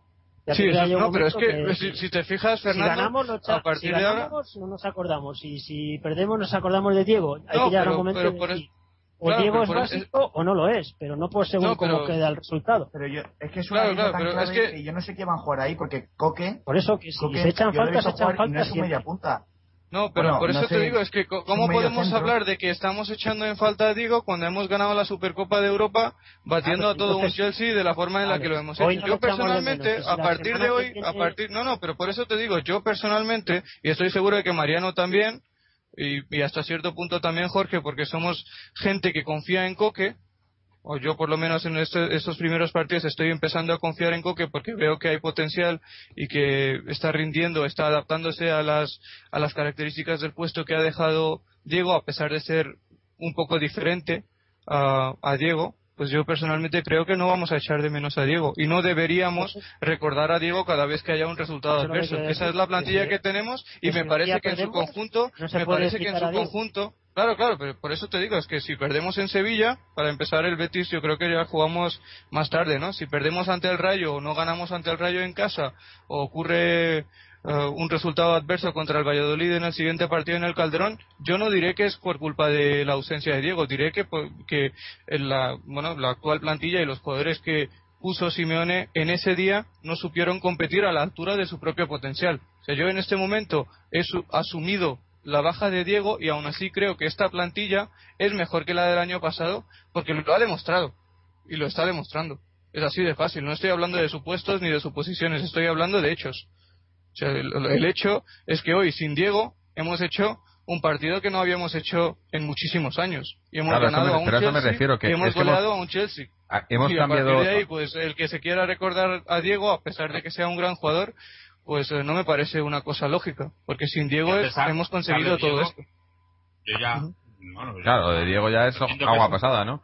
Ahora mismo... entonces ya no hablamos más de Diego y ya está, es la mejor solución.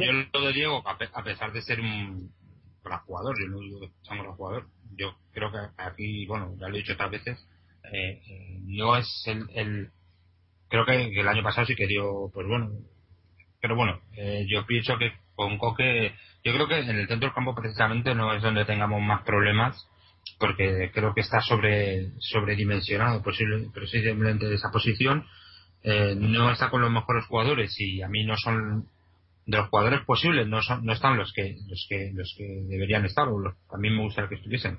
Yo creo que vamos a tener más eh, problemas eh, por ejemplo en la zona de atrás en, los centrales o en los sobre todo en los laterales y, y arriba dependiendo de, el físico que le aguante a, a Falcao y de cómo le funciona la cabeza al Diego Costa este, este, este es otro neta en ese sentido. O sea, este tío, yo, es un tío que tiene su calidad, pero es que yo creo que, que tiene una cabeza, pues eso, Pero está más para yo es que lo, lo que lo que comentaba antes, ese, ese dibujo que he visto que ha cambiado Simeone, eh, eh, es también en parte. Yo creo que hoy hemos visto cómo, cómo se puede suplir esa, esa carencia de Diego, en el sentido de que con Diego en el equipo jugábamos con, con un media punta y sin Diego en el equipo no hay media punta. Coque puede hacer parte del trabajo, podría hacerlo. Que significa que Adrián y Arda Turán van a tener mucho más protagonismo. O Co- no, yo Turán, diría más Coque, Coque y Arda. Hoy como ha jugado con Coque y Arda eh, llevando las riendas, por así decirlo, en el centro, eh, protegidos por detrás por- con Gaby y Mario, pero en vez de jugar con un media punta, juegas con dos centrocampistas eh, Más de- o- más ofensivos, ¿no? Porque Coque no es media punta, es que yo por no eso, veo a Coque por media eso digo, punta es Diego, que no hay media punta. El, el único que podría Claro. hacer ese papel en el equipo, a mi, a mi parecer, es no O- Oliver Torres que, que está en el filial. Es el único chaval que podría hacer el papel de Diego si quisiéramos tener otro Diego. Pero lo que hoy, lo que hoy he visto, que por lo que he leído en red también, supone que... sí, pero Sí, en Henry ya está entrada del año, no sé, yo no le veo con, de garantías hace ahí. 10 años sí, pero ahora ya. Pero yo lo que he visto hoy Pues- es, es que hemos cambiado, que, que ho- hoy ha dado con la clave en, el- en, en cómo, cómo de una vez por todas olvidarnos de, de, de- de Diego, ¿no? Jugar de otra manera, no intentar jugar, Yo creo, sino yo intentar... creo que O sea, el día del Bilbao ya... Sí, ya- probablemente el día del Bilbao ya fue así, ¿no? Ya, ya fue. eh, hemos pasado ya de esa, eh, de ese echar de menos a Diego a, a ver, a jugar de otra manera en el que no necesitamos un jugador de ese, de ese, de ese corte, pero aún así podemos jugar bien, ¿no? Eh, podemos tener control y podemos eh, abrir el juego cuando se necesita y es otra manera diferente de jugar, yo lo veo así, en, en, en ataque jugamos de otra manera, pero por otro lado también lo veo, hoy, he visto una cosa que, que, que me quejé mucho el año pasado, incluso con Simeone, que es los contraataques bien dirigidos. Hoy creo que ha sido el partido en el que en el que mejor hemos hecho los contraataques en años. Han sido contraataques Sí. dirigidos con sentido. sido- lo- el contragolpe parecía el Atleti eh, de Luis Aragonés. Sí, sí, eh, yo hacía hacía años que no lo veía, que siempre además eh, otro otro de esos mitos, ¿no? Que, que el Atleti es un equipo que juega al contraataque. Bueno, eso es un mito en el sentido eh, ju- se jugaba en eh, con, con en, en los 70, en los 80, pero pero llevamos muchos años sin hacerlo y, y Con Antic no se ha jugado al contragolpe. para nada. Y hemos jugado posiblemente el mejor fútbol que se ha hecho a nivel de- seguido, a nivel de continuidad, ha sido con Antic. y no se Sí. jugaba El contragolpe. contragolpe fue más en los años 80 con Luis Aragonés. Sí, sí. En los 70 En la- tampoco se jugaba el contragolpe. Tampoco, en los Era un 80 se jugaba Bueno, sí, va más en los como 80, sí, ¿no? ahora. En lo- el contragolpe auténtico fue en los años 80 porque teníamos un equipo con Landauro en el medio campo que daba unos pases sensacionales y luego a Marina, Quique Ramos, Cabrera, Da Silva, Hugo, que eran muy rápidos y aprovechábamos, estaba también Pedraza, Marcos Alonso y por una serie de circunstancias se ideó un sistema de jugar contragolpe. Pero no es, el Atleti no ha jugado al contragolpe en su historia Claro, es Pues que nos esos venden eso de que es, es, es, es que el Atleti es un equipo que juega al contragolpe. ¿De- ¿Desde cuándo? O sea, hemos jugado Pues en determinados momentos y 80 dependiendo de los jugadores que tienes, pero pero no puedes caracterizar a un equipo. Pero pero una cosa que sí que, que eso, que, que yo he visto hoy, en el partido de hoy, es que todos los contragolpes han sido con sentido, dirigidos, con... Eh, sabiendo todos en qué momento no cómo, cómo dar los pasos no si se iba a jugar si se abría alguien por la izquierda se abría el otro jugador al segundo palo demás cosas que, que, que normalmente dices joder pero cómo no lo ven no pues hoy se veía no y yo creo que eso en parte es eso es por haber jugado con ese esquema que hemos jugado eh, con, con, con dos, dos organizadores del juego eh, más o menos no sé si, si, si es la, la intención Sí, pero tener a, digo. a Yo- Coque y Arda yo creo- juntos ahí yo te da muchas opciones no Yo creo que hemos jugado así porque Simeone ha hecho de la necesidad una virtud. sí puede ser Eh, yo creo que Simeone, eh, viendo que no iba a venir Diego y que no se iba a poder jugar como se estaba jugando el año pasado, pues posiblemente haya hecho el reto que, que has comentado tú en, en el sistema y posiblemente vamos a tener eh, más va a ser un equipo más compensado en el campo eh, que Sí. lo que era el año pasado Sí, sí. con Diego. A lo mejor, a lo mejor no Si os acordáis- muchos partidos, pero Mm. Yo iba a decir que si os, si os acordáis, en la temporada pasada hizo lo mismo, pero al revés, porque si, bueno, si, seguramente Um, os acordaréis que los primeros partidos, uh, sobre todo desde el segundo partido ante el Villarreal, pues empezamos a jugar con ese con esa disposición táctica de una especie de 4-2-2-2 con Turán y Diego de interiores por la banda que se venían adentro para, para organizar el juego entre los dos, pero llegó un momento en el que ese sistema no funcionaba y puso a Diego en el centro, desplazó. bueno, Diego también. Pero bueno, cuando, volvió Diego hubo una serie de partidos, me acuerdo la vuelta de los cuartos de final en Hannover, donde la primera parte Diego jugó en banda, nosotros no encontramos ningún tipo de, eh, de equilibrio, ningún tipo de, ¿cómo se dice?, retención del balón, como le gusta decir a Simeone, no, no pudimos controlar el partido, eh, cedimos completamente la iniciativa al Hannover y en la segunda parte de ese mismo partido, eh, Simeone puso a Diego en el centro, desplazó a Adrián a una banda, y puso a Arda en la otra banda y a partir de ahí empezó a carburar el equipo y pudo ganar aquel partido y creo que los últimos nueve o diez partidos de la pasada temporada los jugamos con esa disposición táctica y con, con esa formación de los jugadores. Pero obviamente, como está diciendo Jorge y Mariano, pues al no haber Diego, obviamente hay que cambiar un poco el sistema de juego y adaptarlo a las características de los jugadores que actualmente están en la plantilla. Y es cierto, no se puede negar el hecho de que en este momento no tenemos un organizador de juego que pueda liderar todas las transiciones como hacía Diego. Pues lo que ha hecho Simeone es volver al dibujo que utilizó durante muchos partidos en los que no estaba Diego, poniendo a Coque y Turán en el puesto de interiores por las bandas. Y pues hasta el momento está funcionando perfectamente. Estoy completamente de acuerdo con Jorge en, la en, esa, en ese matiz o en, esa idea o en esa teoría de que con, con ese sistema se contraataca muy bien porque las transiciones son mucho más veloces. Diego intentaba contemporizar un poco el juego, intentaba controlar un poco las transiciones. Que nos venía bien a veces también. Sí, sí, seguramente, hombre, claro. Pero lo que digo es que al no haber ese jugador, nos viene muy bien el hecho, el hecho de tener dos jugadores que mueven rápido el balón y tener dos carrileros como Felipe, Felipe Luis y Juan Frank que suben constantemente la banda y así ocupamos muy bien los espacios y, y bueno, movemos el balón más rápido y aprovechamos pues la capacidad de desequilibrio de los jugadores que tenemos en ataque como son uh, Falcao, Adrián y veremos también si podemos sacar partido de Diego Costa. Sí, lo, lo bueno que te gusta mucho la estrategia. Yo me fijo en una cosa, sobre todo desde que ha llegado, vamos, desde que llegó Simeone, pero sobre todo en el partido de hoy.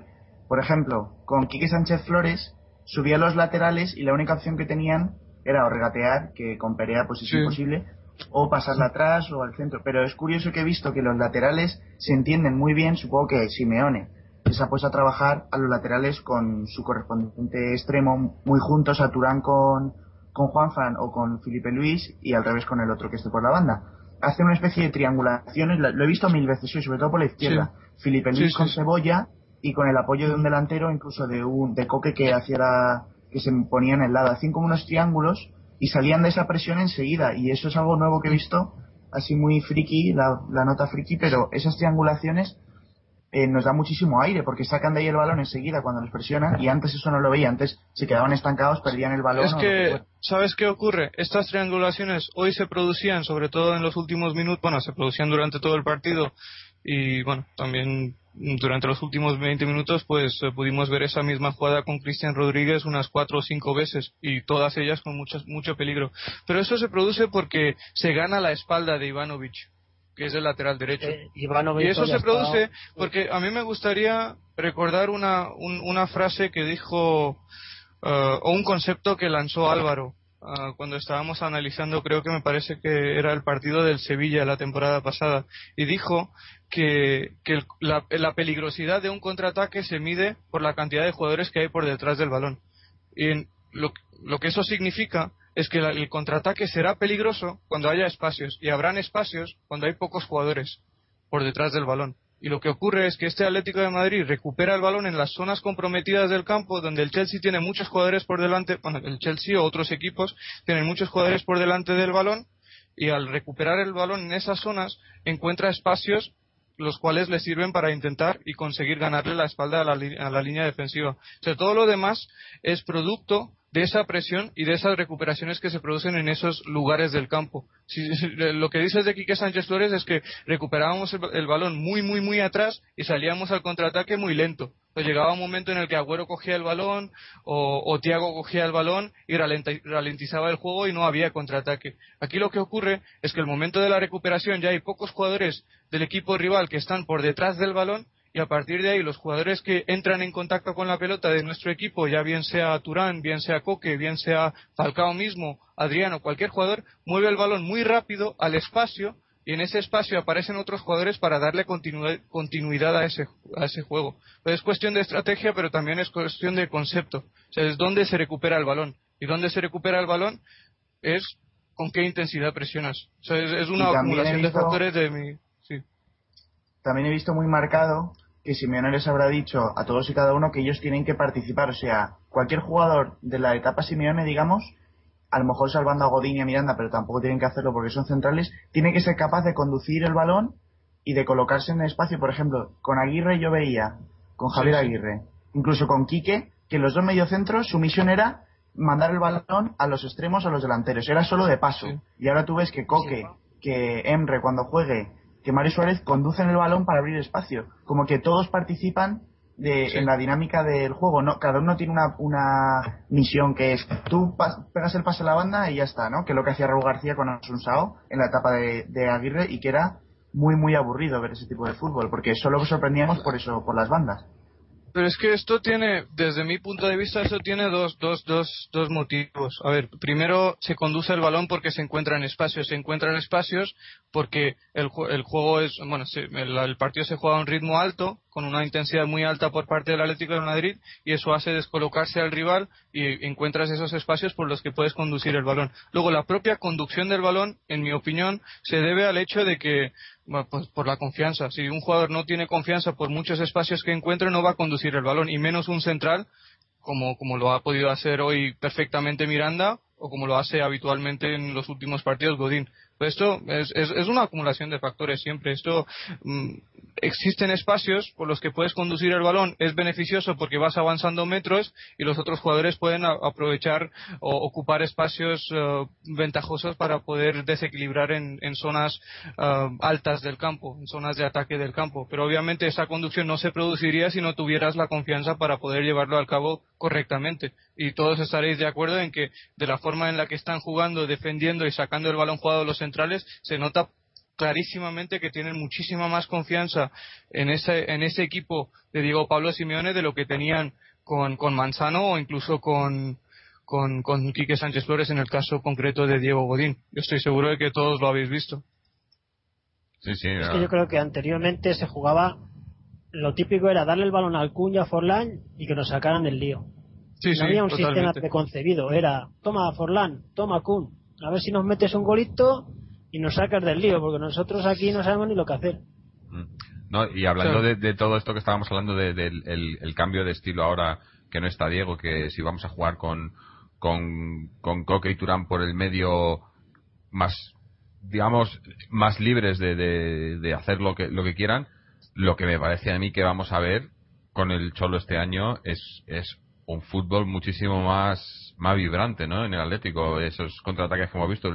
Hoy lo que hemos visto, ¿no? Nos esperábamos, eh, dijimos la semana pasada, como esperábamos un partido en el que quizá esperábamos, le daríamos el balón al Chelsea y esperaríamos a, los, a, llevar las contras, ¿no? Pero es que ha sido, sobre todo el primer tiempo, hemos dominado y, y un partido frenético, ¿no? En mucho ritmo muy alto, pero bien llevado, ¿no? Y si, si podemos seguir así, que, que, además cuando llegó Simeone el año pasado al principio se le vio un poco, luego, luego bajó un poco, como hemos dicho, ¿no? Cuando tuvo la lesión de Diego y demás, y tuvo también que, que eh, primar la, la, Europa League sobre la Liga, más o menos, a pesar de que, como has dicho tú, tampoco, tampoco es que dejara la Liga de lado.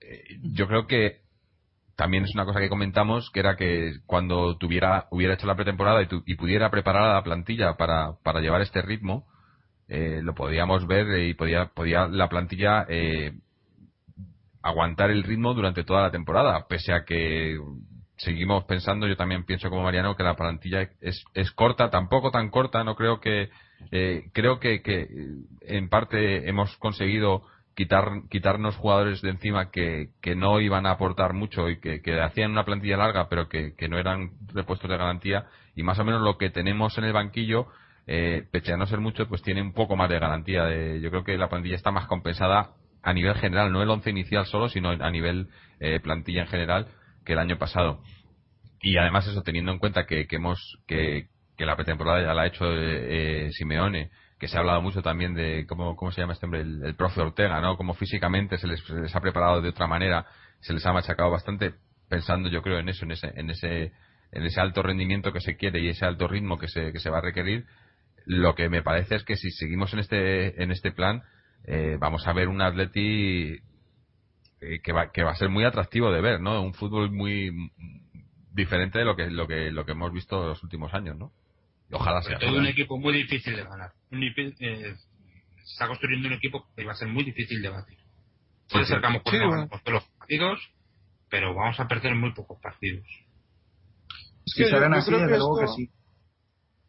Sí, yo creo que ver, el, el, el, el, motivo, o sí, el motivo de, de eso el hecho de que el equipo sea tan difícil de ganar, y digo hecho porque lo ha demostrado en los últimos partidos, bueno, ya no solo de los primeros tres partidos de esta temporada, sino ya en los últimos 10-12 partidos de la temporada anterior, que lo utilizo como ejemplo porque prácticamente el equipo es el mismo a excepción de Diego, pues uh, esto lo ha demostrado porque domina todas las fases. O sea, defiende bien, ataca muy bien, presiona bien cuando tiene que presionar. Como dije antes, se interpreta muy, muy bien todas las situaciones del partido. Y en cuanto a lo que dijo Jorge de una plantilla corta, pues yo veo 21 fichas. Yo veo los 11 titulares, luego está Senjo, Silvio, Cata, Sisma, Tiago, Raúl García Embre, Cebolla, Diego Costa y Oliver Torres. O sea, veo 21 fichas y de eso seguramente habrá más de 16 jugadores que tendrán minutos y protagonismo con Simeone digo más de 16 porque la temporada pasada consiguió lo que consiguió tan solo con 16 futbolistas, que ya venían arrastrando el cansancio de la primera mitad de la temporada, que aunque no se rindió, sí que se acumularon minutos, obviamente. Entonces, en ese sentido, yo no veo uh, necesariamente un motivo para pensar que la plantilla es corta y que va a sufrir un desgaste o no va a llegar bien al final de la temporada. Yo creo es que al igual que si, ejemplo, hombre es si corta porque hay lesiona... 21 jugadores en vez de 25. No, pero corta en el sentido de que tenemos los 11 titulares son buenos, pero te faltan tres de los titulares y bajas un bastante. Sí, pero si, bueno, Fernando, es que si te fijas, eh, también depende de qué titulares. Si tú me dices ahora que faltan Falcao, falta Turán y falta Godín, pues de la misma forma yo podría decirte que si, le, si al Barcelona le faltan Piqué, Messi y, y, Xavi, va a sufrir también. Obviamente no, los mira, titulares tiene, son buenos. Si le quita a Xavi, sí, sí, pone pero, a Cés, le quita a Puyol, sí, sí, pero, Mascherano, Puyol. Ya, pero son buenos jugadores también. Lo que, casi, bueno, digamos que... No, sí, yo creo que fondo de plantilla, fondo de, banqui, de armario, como se dice, no tenemos no tenemos de garantías, eh, pero pero para, no, yo creo que es que para suplir, sí, para, yo coincido, no de garantías, pero para suplir en esto, bien. Pero es que, a ver, vamos a ver, cuando estamos hablando de competir al alto nivel, estamos hablando de que estos 11 jugadores, porque realmente los que han jugado son 12, los últimos dos cambios han sido a última hora, esos 12 jugadores han sido capaces de ganar a todo un Chelsea hoy y de golearle. O sea, obviamente son jugadores de un nivel contrastado. Algunos pues no serán internacionales, pero han demostrado que sirven para jugar en el Atlético de Madrid y sirven a, para competir en el más alto nivel. Obviamente, los 11 que estarán en el banquillo o los 11 que serán suplentes de esos 11 titulares no serán tan buenos, pero eso pasa en todos los equipos. Ahí lo que tenemos que intentar hacer, o lo que tendría que intentar hacer Diego Pablo Simeone como entrenador y como gestor de grupo, es que cuando falten alguno de ellos, de los otros 10 o 12 jugadores que tienen en reserva, utilizar a los mejores y adaptar al equipo a, a, a, las ausencias que se vayan produciendo. Y eso lo hizo perfectamente durante la segunda mitad de la temporada pasada. Y no hay ni un solo motivo para pensar que no lo va a hacer bien durante la totalidad de esa temporada. Para sí, mí no hay sí. ningún motivo no, para creo pensar. que sí. Claro. O sea, ya digo, viendo, eh, yo creo que el partido de hoy, pero viendo la trayectoria del, es, o sea, solo son tres partidos esta temporada, pero los tres partidos que llevamos oficiales esta temporada, eh, yo auguro cosas buenas. Eh, sobre todo eso, viendo cómo se ha cerrado el mercado de fichajes, no ha habido, no hemos, hemos seguido teniendo todo lo que teníamos, al final Godín se queda, Pulido se queda también, tenemos ahí, eh, eh, o sea, creo que Silvio también, el tema de Silvio tampoco ha salido. Sí, sí, o sea se que queda, claro. tenemos la plantilla la que teníamos la semana pasada, pla- eh, más, Una- más, una- más cisma, que bueno, bendita eso- crisis, bendita crisis económica. sí, bendita crisis. Y bueno, Este y, Aunque, aunque acabo de enterarme que en el mercado ruso no se cierra hasta dentro de una semana. Una- vamos a una tener que cosa en cuanto a. aquí no sé también si en Australia me tendré que que el enterar a equipo ver todo se tiene cierra el mucho mercado dinero, aquí ¿eh? en Australia. No, no sé si el sabéis que mucho dinero. en la radio, antes de comenzar el partido, Kiko y también Manuel Esteban, ya lo conoceréis, Manolete, Joder. dijo, los dos dijeron, bueno, no sé, bueno, darle la fiabilidad que vosotros creáis oportuno, ¿no? Pero estos dos. Manolete, nivel. las narices. Bueno, yo simplemente doy la información. Nivelino del quinto, vamos. Bueno, en este, bueno, no sé, en cualquier caso voy a decir. Bueno, cuéntanos. Cuenta, cuenta. Bien, ver, vale. Vale, pues lo que dijo Kiko. Ah, bueno, pues lo que dijo Kiko y corroboró Manolete es que Silvio aparentemente quería salir del Atlético de Madrid porque quería s- tener más protagonismo de lo que va a tener en el Atlético de Madrid porque estará tapado por Juanfran y igual también por Cader cuando se recupere de su operación de clavícula y que el Atlético de Madrid, tanto el vestuario como la directiva, no tenía ningún problema en dejarle irse cedido o traspasado porque al parecer es un es una influencia negativa hacia el vestuario, que no, no le aguantan en el vestu- vestuario, básicamente. Eso es lo que dijo Kiko Ah, y corroboró a Luego, a partir de ahí, que cada uno le dé la fiabilidad o la credibilidad que, que Sí, crea. yo había oído algo así, que no estaba, no, que no, ¿no? como no era Eso es titular, lo que dice. Como no era titular, no estaba a gusto y, y estaba. pues, Recordemos que, recordemos que cuando lo fichamos era titular en el puesto de lateral derecho en la selección portuguesa.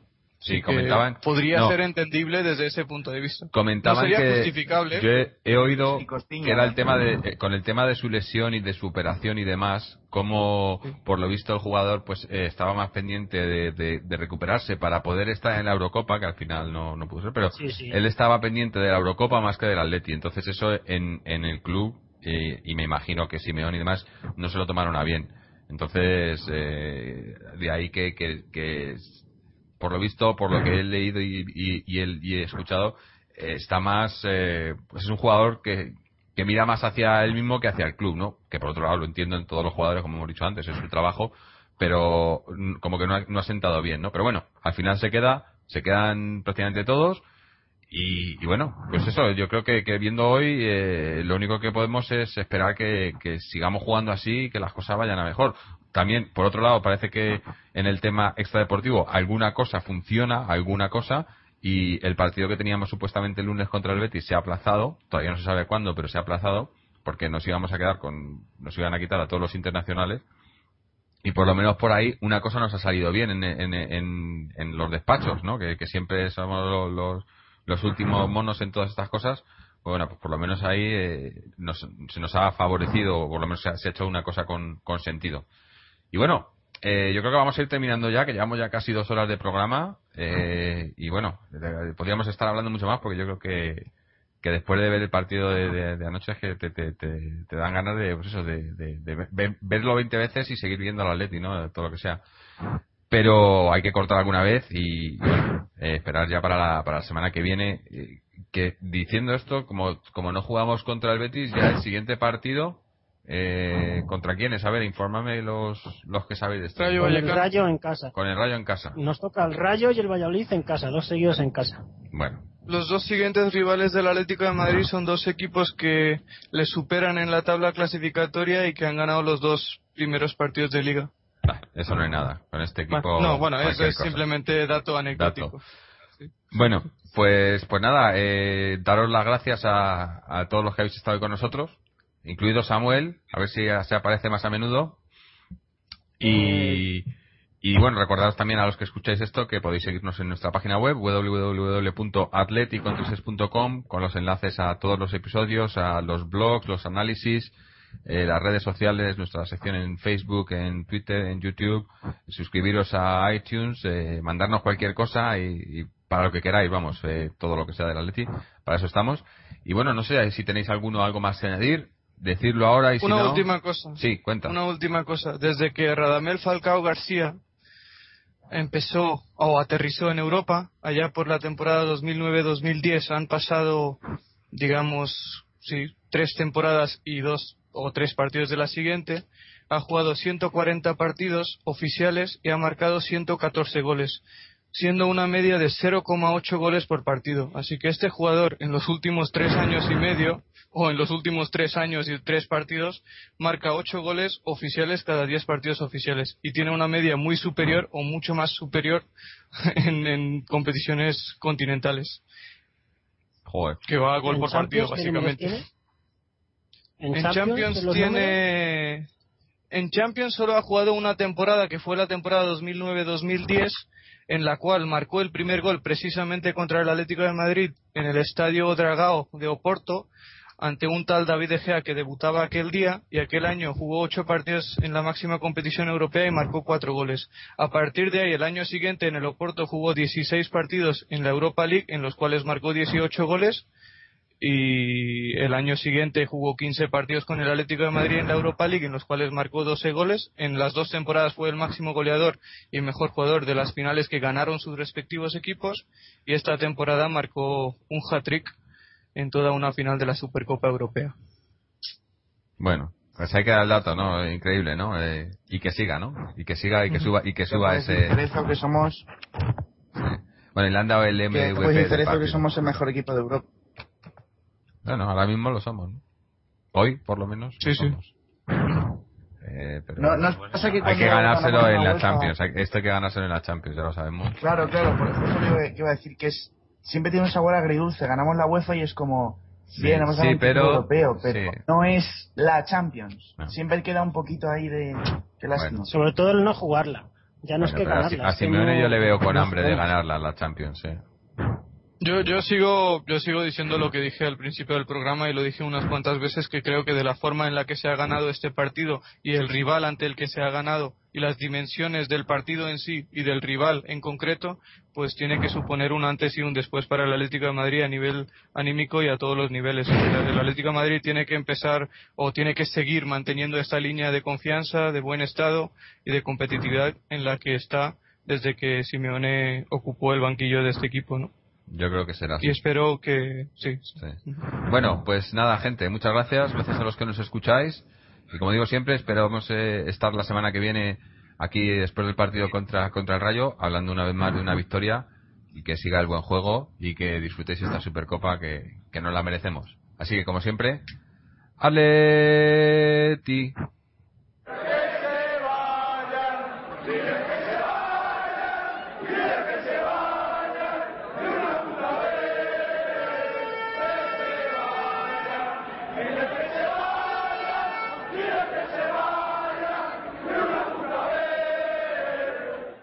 Let's talk about MediCal. You have a choice, and Molina makes it easy, especially when it comes to the care you need. So let's talk about you, about making your life easier, about extra help to manage your health. Let's talk about your needs now and for the future. Nobody knows MediCal better than Molina. It starts with a phone call. Call 866-420-5330 or visit meetmolinaca.com. Let's talk today.